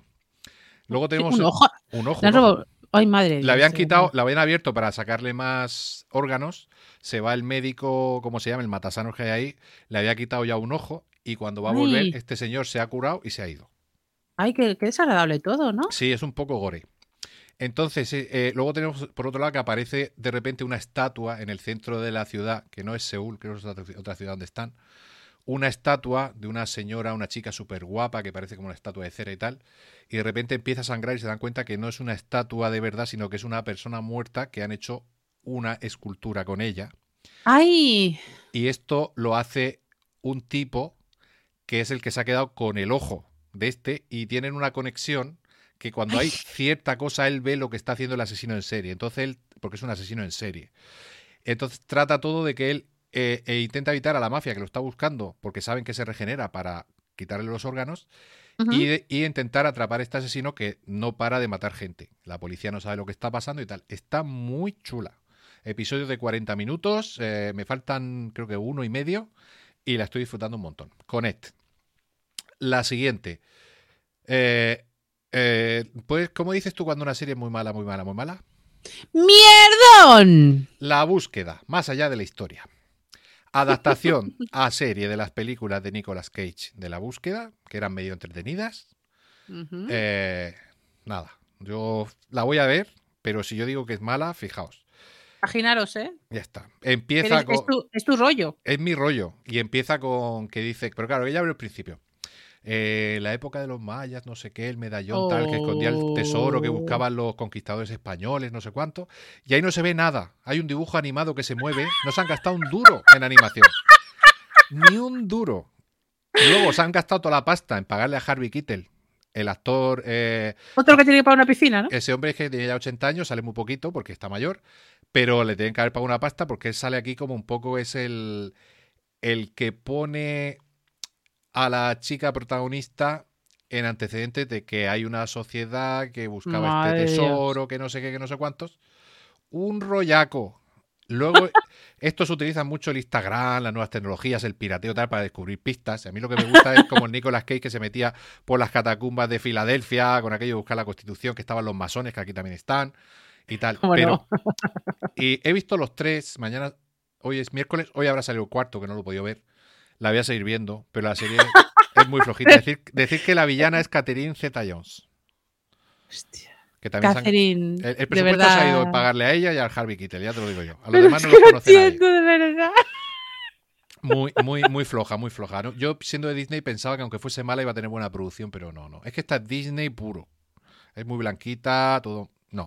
Bueno, ya, pero yo qué sé. ¿no? Sí, bueno, Willow, por ejemplo, también es muy blanquita, que también es Disney puro, pero se nota que hay algo, ¿no? Hay paisajes, hay un dinero, hay. No sé, No hay sé. cosas, hay efectos. Aquí es que. Hostia, de verdad. en fin, y luego la otra, que esto ha sido un descubrimiento para mí, es una docuserie que se llama Bienvenidos al. A ver si lo pronuncio bien. Wrexham, que se escribe con W al principio, Mm. Fútbol Club. Este, ¿Este es el, el- el- el equipo que han comprado estos Ah, actores? Ahí vamos, correcto. Ah, vale, vale. Entonces, este, esto es, es una historia real. La docuserie está hecha en base a que eh, en el año pasado, el año 2021, eh, este Rock Mahelgeni, que es eh, uno de los protas de Mythic Quest y que que es súper famoso por Colgados en Filadelfia, Ah. y Ryan Reynolds, del que no hay que decir nada porque es uno de los actores más famosos del planeta, pues, eh, perdón, en 2020 eh, justo cuando la pandemia ya empieza un poco a disiparse, compran este club que es de la quinta categoría del fútbol inglés. Esto equipará al fútbol español, lo mira por aquí. En España tenemos primera división, segunda división, y luego lo que era antes la segunda B, que ya no existe, es la primera federación, luego está la segunda federación y la tercera federación, que debe ser algo así como la, lo que era la tercera división antigua o alguna historia de estas. No lo sé. Pues deben ser pueblos de mm, 3.000 habitantes Es, o es alguna un cosa. pueblo de 60.000 habitantes. Este equipo llegó a jugar, creo que en la segunda división eh, británica en algún momento, que era la, Cham- creo que la Championship se llama, Mm. en Reino Unido. La Premier es la primera. Y su intención es subirla a la Premier. No te lo pierdas. Entonces, Mira, por mucho que le paguen a Ryan Reynolds, mm, como están los precios en el fútbol, no creo que vayan a poder. Claro, bueno. ellos de momento, en, en los capítulos que yo he visto, porque eh, yo cuando la vi, habían estrenado seis y van estrenando dos por semana. Eh, hoy habrá día. 10. Yo he visto ocho. Eh, invierten de primeras un millón de dólares. De hecho, el Rob McElhenney este se busca a Ryan Reynolds para que le ponga la pasta, porque sabe que Ryan Reynolds tiene dinero y él no tiene tanto. Se conocían solo de las redes sociales, de darse me gusta y comentarse en Instagram y tal. No se habían conocido en persona nunca. Ah, pero a ver, una cosa. Esto es un aguántame el cubata que no hay cojones. Sí, y dicen, venga, pues vamos a lanzarnos. A ver lo que podemos hacer. No, aquí". porque es que esto. Entonces, vamos viendo, por un lado, el sentir de esa gente, el cómo está organizado ese club, gente que trabaja ahí de toda la vida, que son hijos de los hijos de los fundadores, porque es el Mm. club que tiene el campo más antiguo del mundo, que se fundó el, el- el- el club en 1865, me parece, es también uno de los tres, terceros, o sea, está ahí de los más antiguos de- del mundo. A ellos les llama la atención esta cultura de un pueblo que vivía de la minería, que ahora está un poco decadente, que la gente tiene mucho foco en su equipo y tal. Mm. Y entonces tiene toda esa parte sentimental de la gente, de los propios jugadores, que son jugadores eh, de quinta división, y cómo eh, le dan una esperanza nueva tanto a la ciudad como a ellos de decir, a ver si traemos un entrenador que lo traen, fichamos gente, a ver si vamos subiendo, a ver qué pasa. Y entonces va a medio camino entre la parte sentimental y la parte graciosa de que ellos no tienen ni puta idea de fútbol, porque ellos no han visto fútbol en su vida. Ellos se compran un equipo de fútbol europeo sin saber nada de fútbol, ni, ni idea. O sea, yo creo que estos han visto Tetlazo, ¿no? Es que tiene un poquito de Ted Lasso. Yo creo que viene por ahí. Yo no- ellos no lo dicen, pero yo creo que viene por ahí. Porque la serie esta creo que es de FX. Y claro, no van a decir nada de Ted Lasso que es de, de Apple, ¿no? Y la verdad que es súper. Son capítulos de 25 minutos, además que. Claro, es que ¿sabes lo que le pasa? Mira, este pueblito está como, por decir algo, por lo que yo veo en el mapa, debe haber como 70, 80 kilómetros de... A 50 de Liverpool y como a 70 seguramente de Manchester. O sea, que si tienen un jugador bueno, ya se lo ha comido cualquiera de los dos grandes que tienen Claro. a nada. ¿Qué es lo que pasa en España? ¿eh? Sí, se lo llevan de las hay canteras ciu- cuando son niños, claro. es decir, en España hay, eh, por ejemplo, hay ciudades, por ejemplo, en Barcelona. Está el Fútbol Club Barcelona y el Español. Y una ciudad tan importante como eh, el Hospitalet de Llobregat, que es, pues no sé si es la tercera ciudad más grande de toda España, no tiene un equipo en primera, porque claro, cualquiera que salga un poquito con de esto tiene dos grandes en que enseguida se le van. a- Pues a este le puede pasar como casi lo mismo, claro. Con dos equipazos de, de su- de primer nivel ahí a, a tiro de piedra, pues cualquiera que le salga un poco bien se lo lleva eh, ahí por la gorra. Ahí está. Eh, se ve un poco de los partidos, se ve un poco de, Mm. de la vida de los jugadores, eh, que, que ganan, curiosamente, claro, como es un pueblo medio grande y tiene mucha afición, sí que sacan dinero para pagar a los jugadores a lo mejor un sueldo medio de 30 40 mil libras al año, que casi les permite más o menos eh, vivir, no muy holgadamente, pero vivir de- del fútbol, ¿no? Y se ve también gente que, que, pues eso, que su vida es, es ser hincha del club, que desean que el club vuelva a tal. No sé, es, es bonita, es divertida, a mí me está encantando, es un descubrimiento para mí y yo la recomiendo mucho. Y ya lo último, bueno, repito el nombre por si alguien no... Bueno, pero perdona, ¿que ¿cuánto te crees tú que gana un jugador de segunda B en España? No lo sé. 35.000. De segunda B sí, pero es que segunda B es la tercera división española, estos están en la quinta. Ah, vale, hostia, sí que están abajo, es verdad. Claro, entonces Es yo no sé... muy abajo. Yo no sé en la quinta si ganarán eso. Yo creo que en la quinta tienen que compaginar la mayoría, porque se ve luego cuando juegan la Copa del Rey, Ah, la mayoría compaginan su trabajo con, con el fútbol. vale, vale. ¿Vale? Vale, En vale, o sea que Inglaterra es otra sí. historia. Además, el club Vale, tiene, vale. tiene oficinas, gimnasio, campo de entrenamiento, o sea, tiene instalaciones en condiciones. ¿eh? El campo está hecho una mierda, hay que arreglarlo, pero no es de ellos, es del ayuntamiento. Bueno, hay un rollo ahí que luego ya. En fin. O sea, que está entretenida, ¿no? Sí, Entonces- sí, sí, sí. Está entretenida, muy entretenida. Vale, vale. Y ya lo último, eh, Mundo Extraño, película que se estrenó en cines y luego ha llegado a Disney el 23 de diciembre. Pues nada, la típica peli de animación de Disney, de aventuras. Eh, en este caso, mm, sin dar muchas pistas, es un poco viaja al centro de la Tierra, pero con suficientes modificaciones como para hacerla diferente. Porque es un mundo Mm. que no existe, no es nuestro mundo, porque es un mundo utópico donde todo es perfecto y funciona con una energía que les proporcionan unas plantitas. Y cuando eso se ve amenazado, pues viajan al centro de su planeta a ver qué pasa, porque se están extinguiendo esas plantas, que es las que mueven todo su mundo. Ver la raíz de, esa, de una de esas plantas que les pasa, que está matándolas, y ahí descubren otras cosas. Eh, al mismo tiempo es una historia sobre una familia de tres generaciones, el padre, el hijo y el joven, decir que el joven Eh, yo no lo resalto porque a mí estas cosas ya no me parecen importantes. Me parece importante que sea de Disney, que es, es un personaje gay. Eh, Bueno, es que eran dos días para esto, lo sabes, ¿no? Sí, sí. Porque el director que había de, de Disney estaba muy a favor de todo esto y la sede central de, de Disney está en Florida y el gobernador de Florida es un facha de derechas que anti-gay, anti todo. Y como mm, tenía mucho, tiene mucho poder Disney, pues le decía que se lo iba a quitar, porque bueno, Disney tiene toda una zona en que tiene hasta policía, regulan sus propios impuestos, bueno, tienen todo un rollo patatero de la época de hace un montón, y se lo iba a quitar. Y bueno, entre las cosas que han conseguido, pues que el nuevo director de Disney pues sea como menos moderno. Vaya, ahora que estaban avanzando. Sí, hombre, no creo que vayan para atrás, pero que no pensemos nada más allá, supongo. Sí, lo digo porque en, en series como High School Musical, la serie que hay que adapta las películas antiguas de Disney, hay un, hay un hay una pareja de, de chicos que, que son homosexuales. eh, es decir, en series ya para toda la familia estamos viendo que se va introduciendo estos personajes desde hace tiempo, eh, no desde ahora.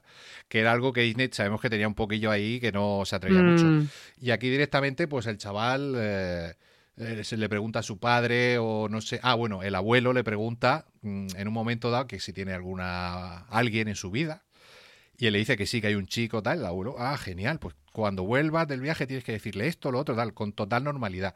Eh, no hay gran cosa de, de- Mm. de contenido, ¿no? Pero sí que yo veo ahí algo distinto a lo que se suele ver en las películas típicas de, de Disney. Pues mira, sería una pena que, que- que todo esto lo, lo echasen para atrás. Porque es, es que lo presentan, que me parece genial. Se trata con una absoluta normalidad. Es decir, como voy a comprarme un bocadillo al- a la panadería, pues te- me gusta un chico. Perfecto. Pues nada, la peli está bien, es entretenida. Hay gente que dice que la, la segunda parte de la película se le ha hecho un poquito larga, dura hora y media.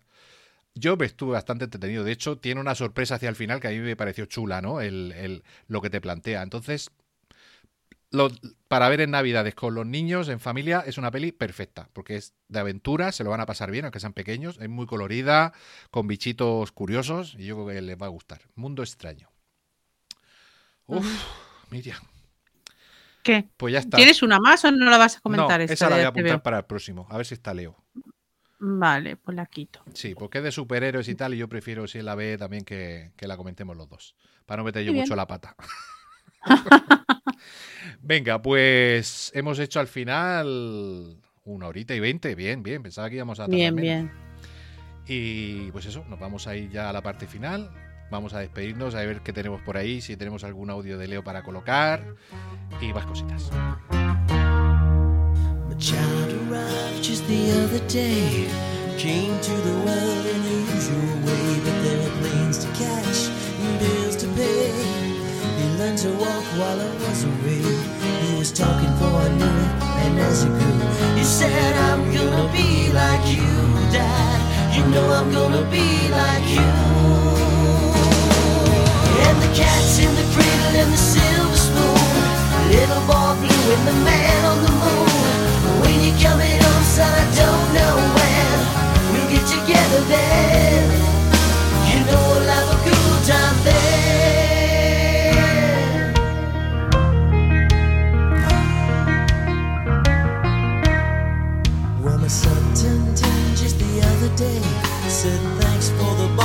Come on, let's play. Could you teach me to throw? I said, uh, not today. I got a lot to do. He said that's okay, and he, he walked away and smiled and he said, you know, I'm gonna be like him, yeah. You know I'm gonna be like him. And the cat's in the cradle and the silver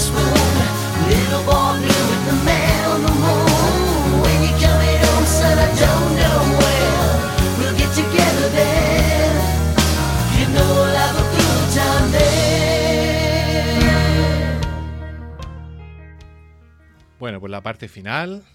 Ya. Yo la verdad que estoy, estoy cansado, aunque no he estado mucho rato porque no tengo la espalda para estar mucho, mucho tiempo aquí. Menos mal que ha sido cortito. Si llega a venir el argentino, No la lía. no la lía. Aunque no había visto gran cosa, pero siempre tiene que hablar. el- el- Sí, siempre lo suyo. Bueno, de hecho, no ha venido en persona, pero sí nos ha dejado un audio para felicitar las fiestas y creo que el año nuevo y tal. Vamos a escucharlo. amigas y amigos de series reality. Este es el ajeno al tiempo del futuro, deseándoles un próspero 2023. No me ha sido posible participar de esta última entrega, esta última y accidentada entrega, podríamos decir, de series reality podcast para despedir el año junto a Miriam, junto a PJ, junto a todos ustedes, pero bueno, no quise perdérmelo, no quise dejar de estar aquí, dejar de agradecerles a ustedes por habernos acompañado a lo largo de todo este año, por habernos apoyado, por escuchar quincena a quincena cada una de nuestras eh, ideas locas que comentamos, de nuestra palabrería barata que volcamos ahí frente a un micrófono para que todos ustedes escuchen. Eh, agradecer, por supuesto, como siempre, ¿por qué no?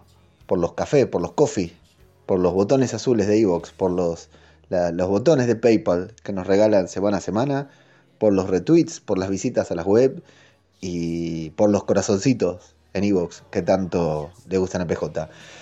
Eh, la verdad que me hubiera- no, no pude estar en el último programa, me, me- lamenté bastante no poder dar este saludo de, de Año Nuevo en vivo y en directo. Son fechas importantes, son fechas muy buenas, pero bueno, no me ha podido, no, no me ha sido posible participar y no por lo que todos están pensando, no sigo festejando el, título, el campeonato mundial obtenido por la escaloneta. O sea, en realidad sí, sigo festejando, pero no fue esa la razón por la que no pude participar del programa. Fueron otras que ya contaremos o que tal vez PJ ya haya revelado cuando ustedes escuchen esto. No obstante, desearles a todos un genial año 2023, que nos siga juntando, nosotros eh, sin pensar que somos personas, todos ustedes y nosotros que estamos aquí grabando esto, somos personas que tal vez jamás deberíamos habernos conocido.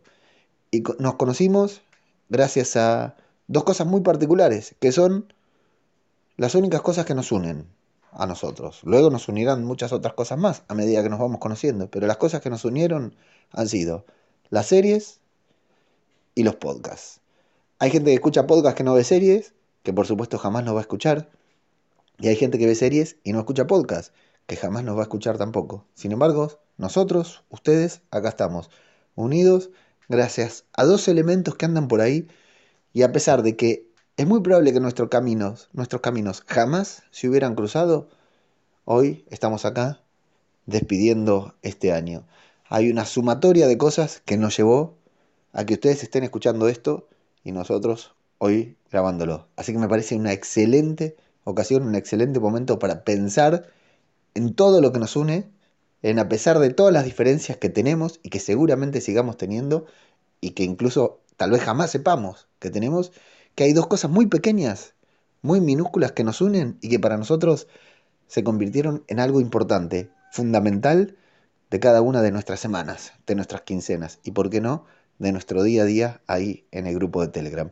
Para ustedes, Miriam PJ, Jess, Casmic, para toda la gente que estuvo de invitada en series reality, para, bueno, quienes me abrieron la puerta y fundamentalmente para todos ustedes, las personas que escuchan este podcast, un muy, pero muy feliz 2023. Bueno, Leo, a ver si te recuperas pronto.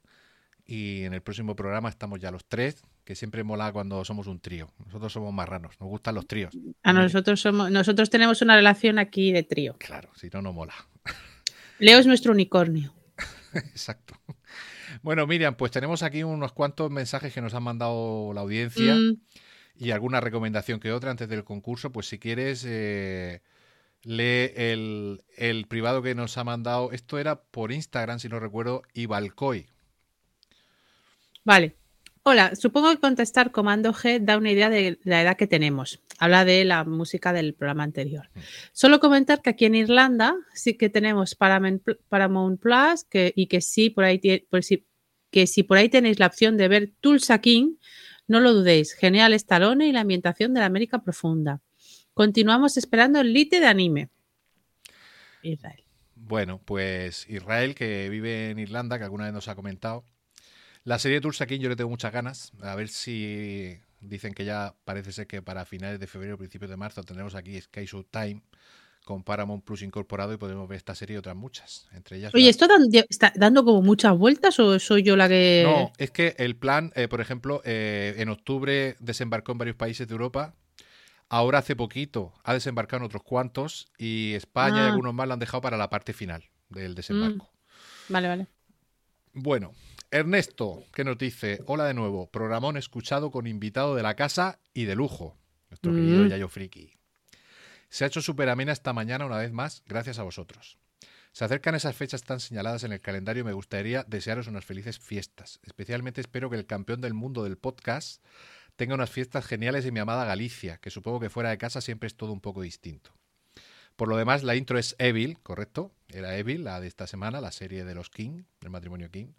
Y en unos días subo alguna foto de la mesa de Navidad para dar algo de envidia gallega. Un abrazo fuerte. Decir que la subió. Que Sí, puso sí, la- sí. En el grupo de Telegram puso la foto. Y nos, y tuvimos, y nos dio gota solo de verlo. Sí, madre mía, qué mesa, ¿eh? De marisco. ¿Cuánto, cuánto marisco? Sí, porque Ernesto, bueno, eh, ha, ha comentado muchas veces, eh, ha ganado también varias veces los concursos. La porra de los Oscar y también alguna cosa más. Y, y vive en Alemania, lo que pasa, claro, en Navidades y en vacaciones vuelve a su tierra que es Galicia. Y Leo ya, creo, si no me equivoco, son las segundas Navidades que pasa ahí aquí, porque vino en noviembre del año pasado a Sí. España. Ujú. Pues el campeón del mundo no está en- forma. No está en su mejor momento. Bueno, pues muchísimas felicidades y, o sea, muchísimas, te deseamos lo mejor en estas fiestas también a ti, Ernesto. Y ahora, aquí tenemos una cosa muy curiosa que va a leer Miriam, que es de nuestro oyente y amigo que está también en el grupo de Telegram, Julio, Lord Series, que tiene ese podcast que se llama así, Lord Series, que es un podcast de series también que hacen eh, reviews y hablan de los estrenos que vienen y cositas, en cortito, no lo hacen tan largo como nosotros. Y nos ha hecho aquí un relato mm, que a mí me dejó un poco, mm, no sé, no sabía qué decir cuando me lo pasó, se lo pasé a Miriam y se quedó también así. Así que vosotros lo escucháis y lo interpretáis como queráis. Es una especie de cuento de, de Navidad para nosotros, Miriam. PJ Cleaner, Leo y Miriam siempre habían sido amigos inseparables y compartían una gran pasión por las series de televisión. Un día, mientras veían juntos una nueva serie, de repente se encontraron atrapados dentro de la pantalla. PJ Cleaner se dio cuenta de que había visto tantas series que podía identificar cada uno de los escenarios que estaba viendo. Leo, por su parte, usó sus conocimientos sobre Marvel para luchar contra los enemigos que encontraban en su camino. Y Miriam, que había visto tantas series estilo mierdón, sabía cómo sobrevivir en situaciones peligrosas. Juntos recorrieron diferentes mundos y universos, luchando contra villanos y monstruos y tratando de encontrar una manera de volver a casa. A medida que avanzaban, se dieron cuenta de que su amistad era más fuerte que cualquier obstáculo que se les presentara. Finalmente lograron encontrar una manera de volver a la vida real y al hacerlo descubrieron que habían estado dentro de la televisión durante años. Aunque se sintieron un poco perdidos al principio, se dieron cuenta de que habían aprendido mucho durante su viaje y estaban listos para enfrentar cualquier desafío que se les presentara. Pues muchísimas gracias por el relato, Julio. Ah, Ah, qué tiene ahí- cosas, tiene ahí un paralelismo con el podcast. Tantos Ah. años atrapados aquí en el podcast, en la televisión.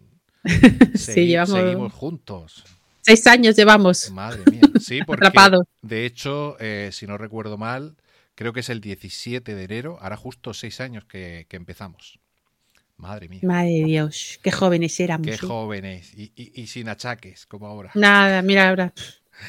Bueno, yo voy a recomendar eh, un proyecto de nuestro amigo Plisken Misterios eh, del podcast Misión de Audaces, eh, que está ha empezado un audiolibro que lo ha colgado en todos sus podcasts, el prólogo, este primer episodio, que bueno, es un episodio, es un prólogo realmente, que se llama Voces con Z y que dura 20 algún minutos este, este audiolibro y que digamos que nos explica o nos pone en, en situación con el inicio de una nueva pandemia. Si sois un poco seguidores de Plisken o de las cosas que hace, pues viendo que se llama Voces con Z, os podéis imaginar un poquito de qué va a ir la cosa. Yo os lo recomiendo mucho. Si ponéis eh, Voces con Z os va a salir, creo, directamente en todas las eh, programas y plataformas que lo tiene subido. Y me ha gustado mucho. Ya está tardando Plisken en, seguir mm, subiendo capítulos. Y por último, ya Miriam, antes de felicitar a todos los oyentes, el concurso que yo pensaba que le iba a acertar mucha más gente porque es una serie que se comenta mucho, de hecho, en eh, bueno, en los grupos de Telegram hay mucha gente que la sigue. Pero yo creo que no la ve tanta gente, ¿eh? Sí, al A mí final, me parece. aquí como la trae Sci-Fi España, que es un canal que no está tan accesible como las otras plataformas y no está, que yo Mm. sepa, en ninguna plataforma, que algunos sabes tú que luego lo van pasando, no sé, Ya. a HBO, a no sé qué, pero esta sigue estando en Sci-Fi solamente, que es Evil, lo hemos dicho antes. Y bueno, dinos quién ha los acertantes. Eh, con el número uno, Aida Guapa. Con el número dos, Carmen Álvarez. Con el número tres, Eva Alcoy. Bueno, este es del anterior programa que no había entrado. Sí, que por eso Con el número su, su comentario también, sí. Con el número 4, La Bicha. Con el número 5, Peco Sonic. Con el número 6, Carval. Y con el número 7, Ernesto. Vale, ya sabéis que mm, de aquí saldrá una un ganador que irá al bombo final de los ganadores del concurso. Eh, si no habéis visto Evil, de verdad, muy, muy recomendable. Esta última temporada que ya ha finalizado, hemos tenido episodios buenísimos Buenísimos, buenísimos. buenísimos. Me gusta mucho, como siempre, los King tienen el arte, la mano para criticar cosas de la actualidad Mm. dentro de sus series y es que creo que son de los autores que ahora mismo escriben mejor los personajes. Les dan, son capaces de hacer personajes con muchos, no son blancos o negros, son muy, muy con aristas, con muchas capas, en las que parece que te puedes poner del lado de alguien y, y después te rechina, no sé qué. Y a pesar de que aquí hay como el mal contra el bien, ni el mal, bueno, el malo es malo, pero es divertidísimo. Y los buenos no son tan buenos. No. Así que si no la veis, de verdad que mm, si odiáis, sois la gente que odia la Navidad, esta es vuestra serie. Sí, sí, no, no es muy navideña, la verdad. Y bueno, tiene de momento tres temporadas eh, de 10 episodios, o sea que tampoco hace falta mucho para ponerse al día. Y como dice Miriam, la tercera para mí ha sido la mejor. Yo creo que están en plena madurez los personajes, las tramas, Eh, porque es cierto que es un poco bastante procedimental, pero sí que hay una trama de fondo que se viene siguiendo Mm. desde el inicio y que aquí ha avanzado bastante en esta temporada. Y a mí me ha encantado en general. O sea, es que no, no ha Mm. habido episodio malo. Mira que la segunda me gustó, ¿eh? Pero la Sí, tercera, sí. madre mía, buenísimo. es que los King lo hacen muy bien. Mm. Pues nada, ya aprovechamos eh, que sirva también como recomendación que veáis la serie Evil. Y Miriam, pues ya te dejo a ti un minutito para que felicites las fiestas, el año o lo que tú quieras a los oyentes. Pues nada, que, que tengáis una buena entrada de año. El 2023, mm, por lo que he visto por algunas eh, listas por allí, nos tiene previstos mm, grandes mierdones de un nivel considerable. Entonces, aquí los comentaremos. Si seguimos, si sobrevivimos, que no sabemos, estamos muy jodidos, pero lo intentaremos. Eh, que vamos a empezar nuestra, nuestro séptimo año, ¿no? Nuestro séptimo año ya, eh, que nos lo pasamos muy bien, que es lo que importa. Que parece ser que la gente por ahí también se lo pasa bien, que eso también nos hace muy felices. Y pues nada, que nos vamos hablando. Pues sí, yo voy a añadir poco. Eh, os deseo también a todos los que estáis ahí y los que no también, que tengáis un año 2023 maravilloso, que terminéis de pasar lo que quedan de Navidades hasta Reyes, siempre se dice que es Navidad, eh, con la familia, con los amigos o con quien sea, pero que estéis bien. O solos con vuestra, en vu- con vuestra batamanta Claro. y viendo vuestras mierdas, que también está bien. Que, que yo he visto por ahí cenas de Nochebuena individuales de gente que por circunstancias estaba sola y se lo han montado de puta madre y se han pasado una Nochebuena cojonuda. Que, que se puede montar un, un plan fantástico. Y eso, pues eso, que nosotros vamos a estar aquí o intentar estar aquí durante otro año más para daros la lata, para entreteneros, para lo que queráis. Y nada más, que nos escuchamos. Bueno, esto ya lo estáis escuchando en 2023, pero nosotros volvemos a grabar ya en 2023. Así que a principios de 2023, mediados, nos volvemos a escuchar. Un abrazo para todos. Chao. Chao, chao.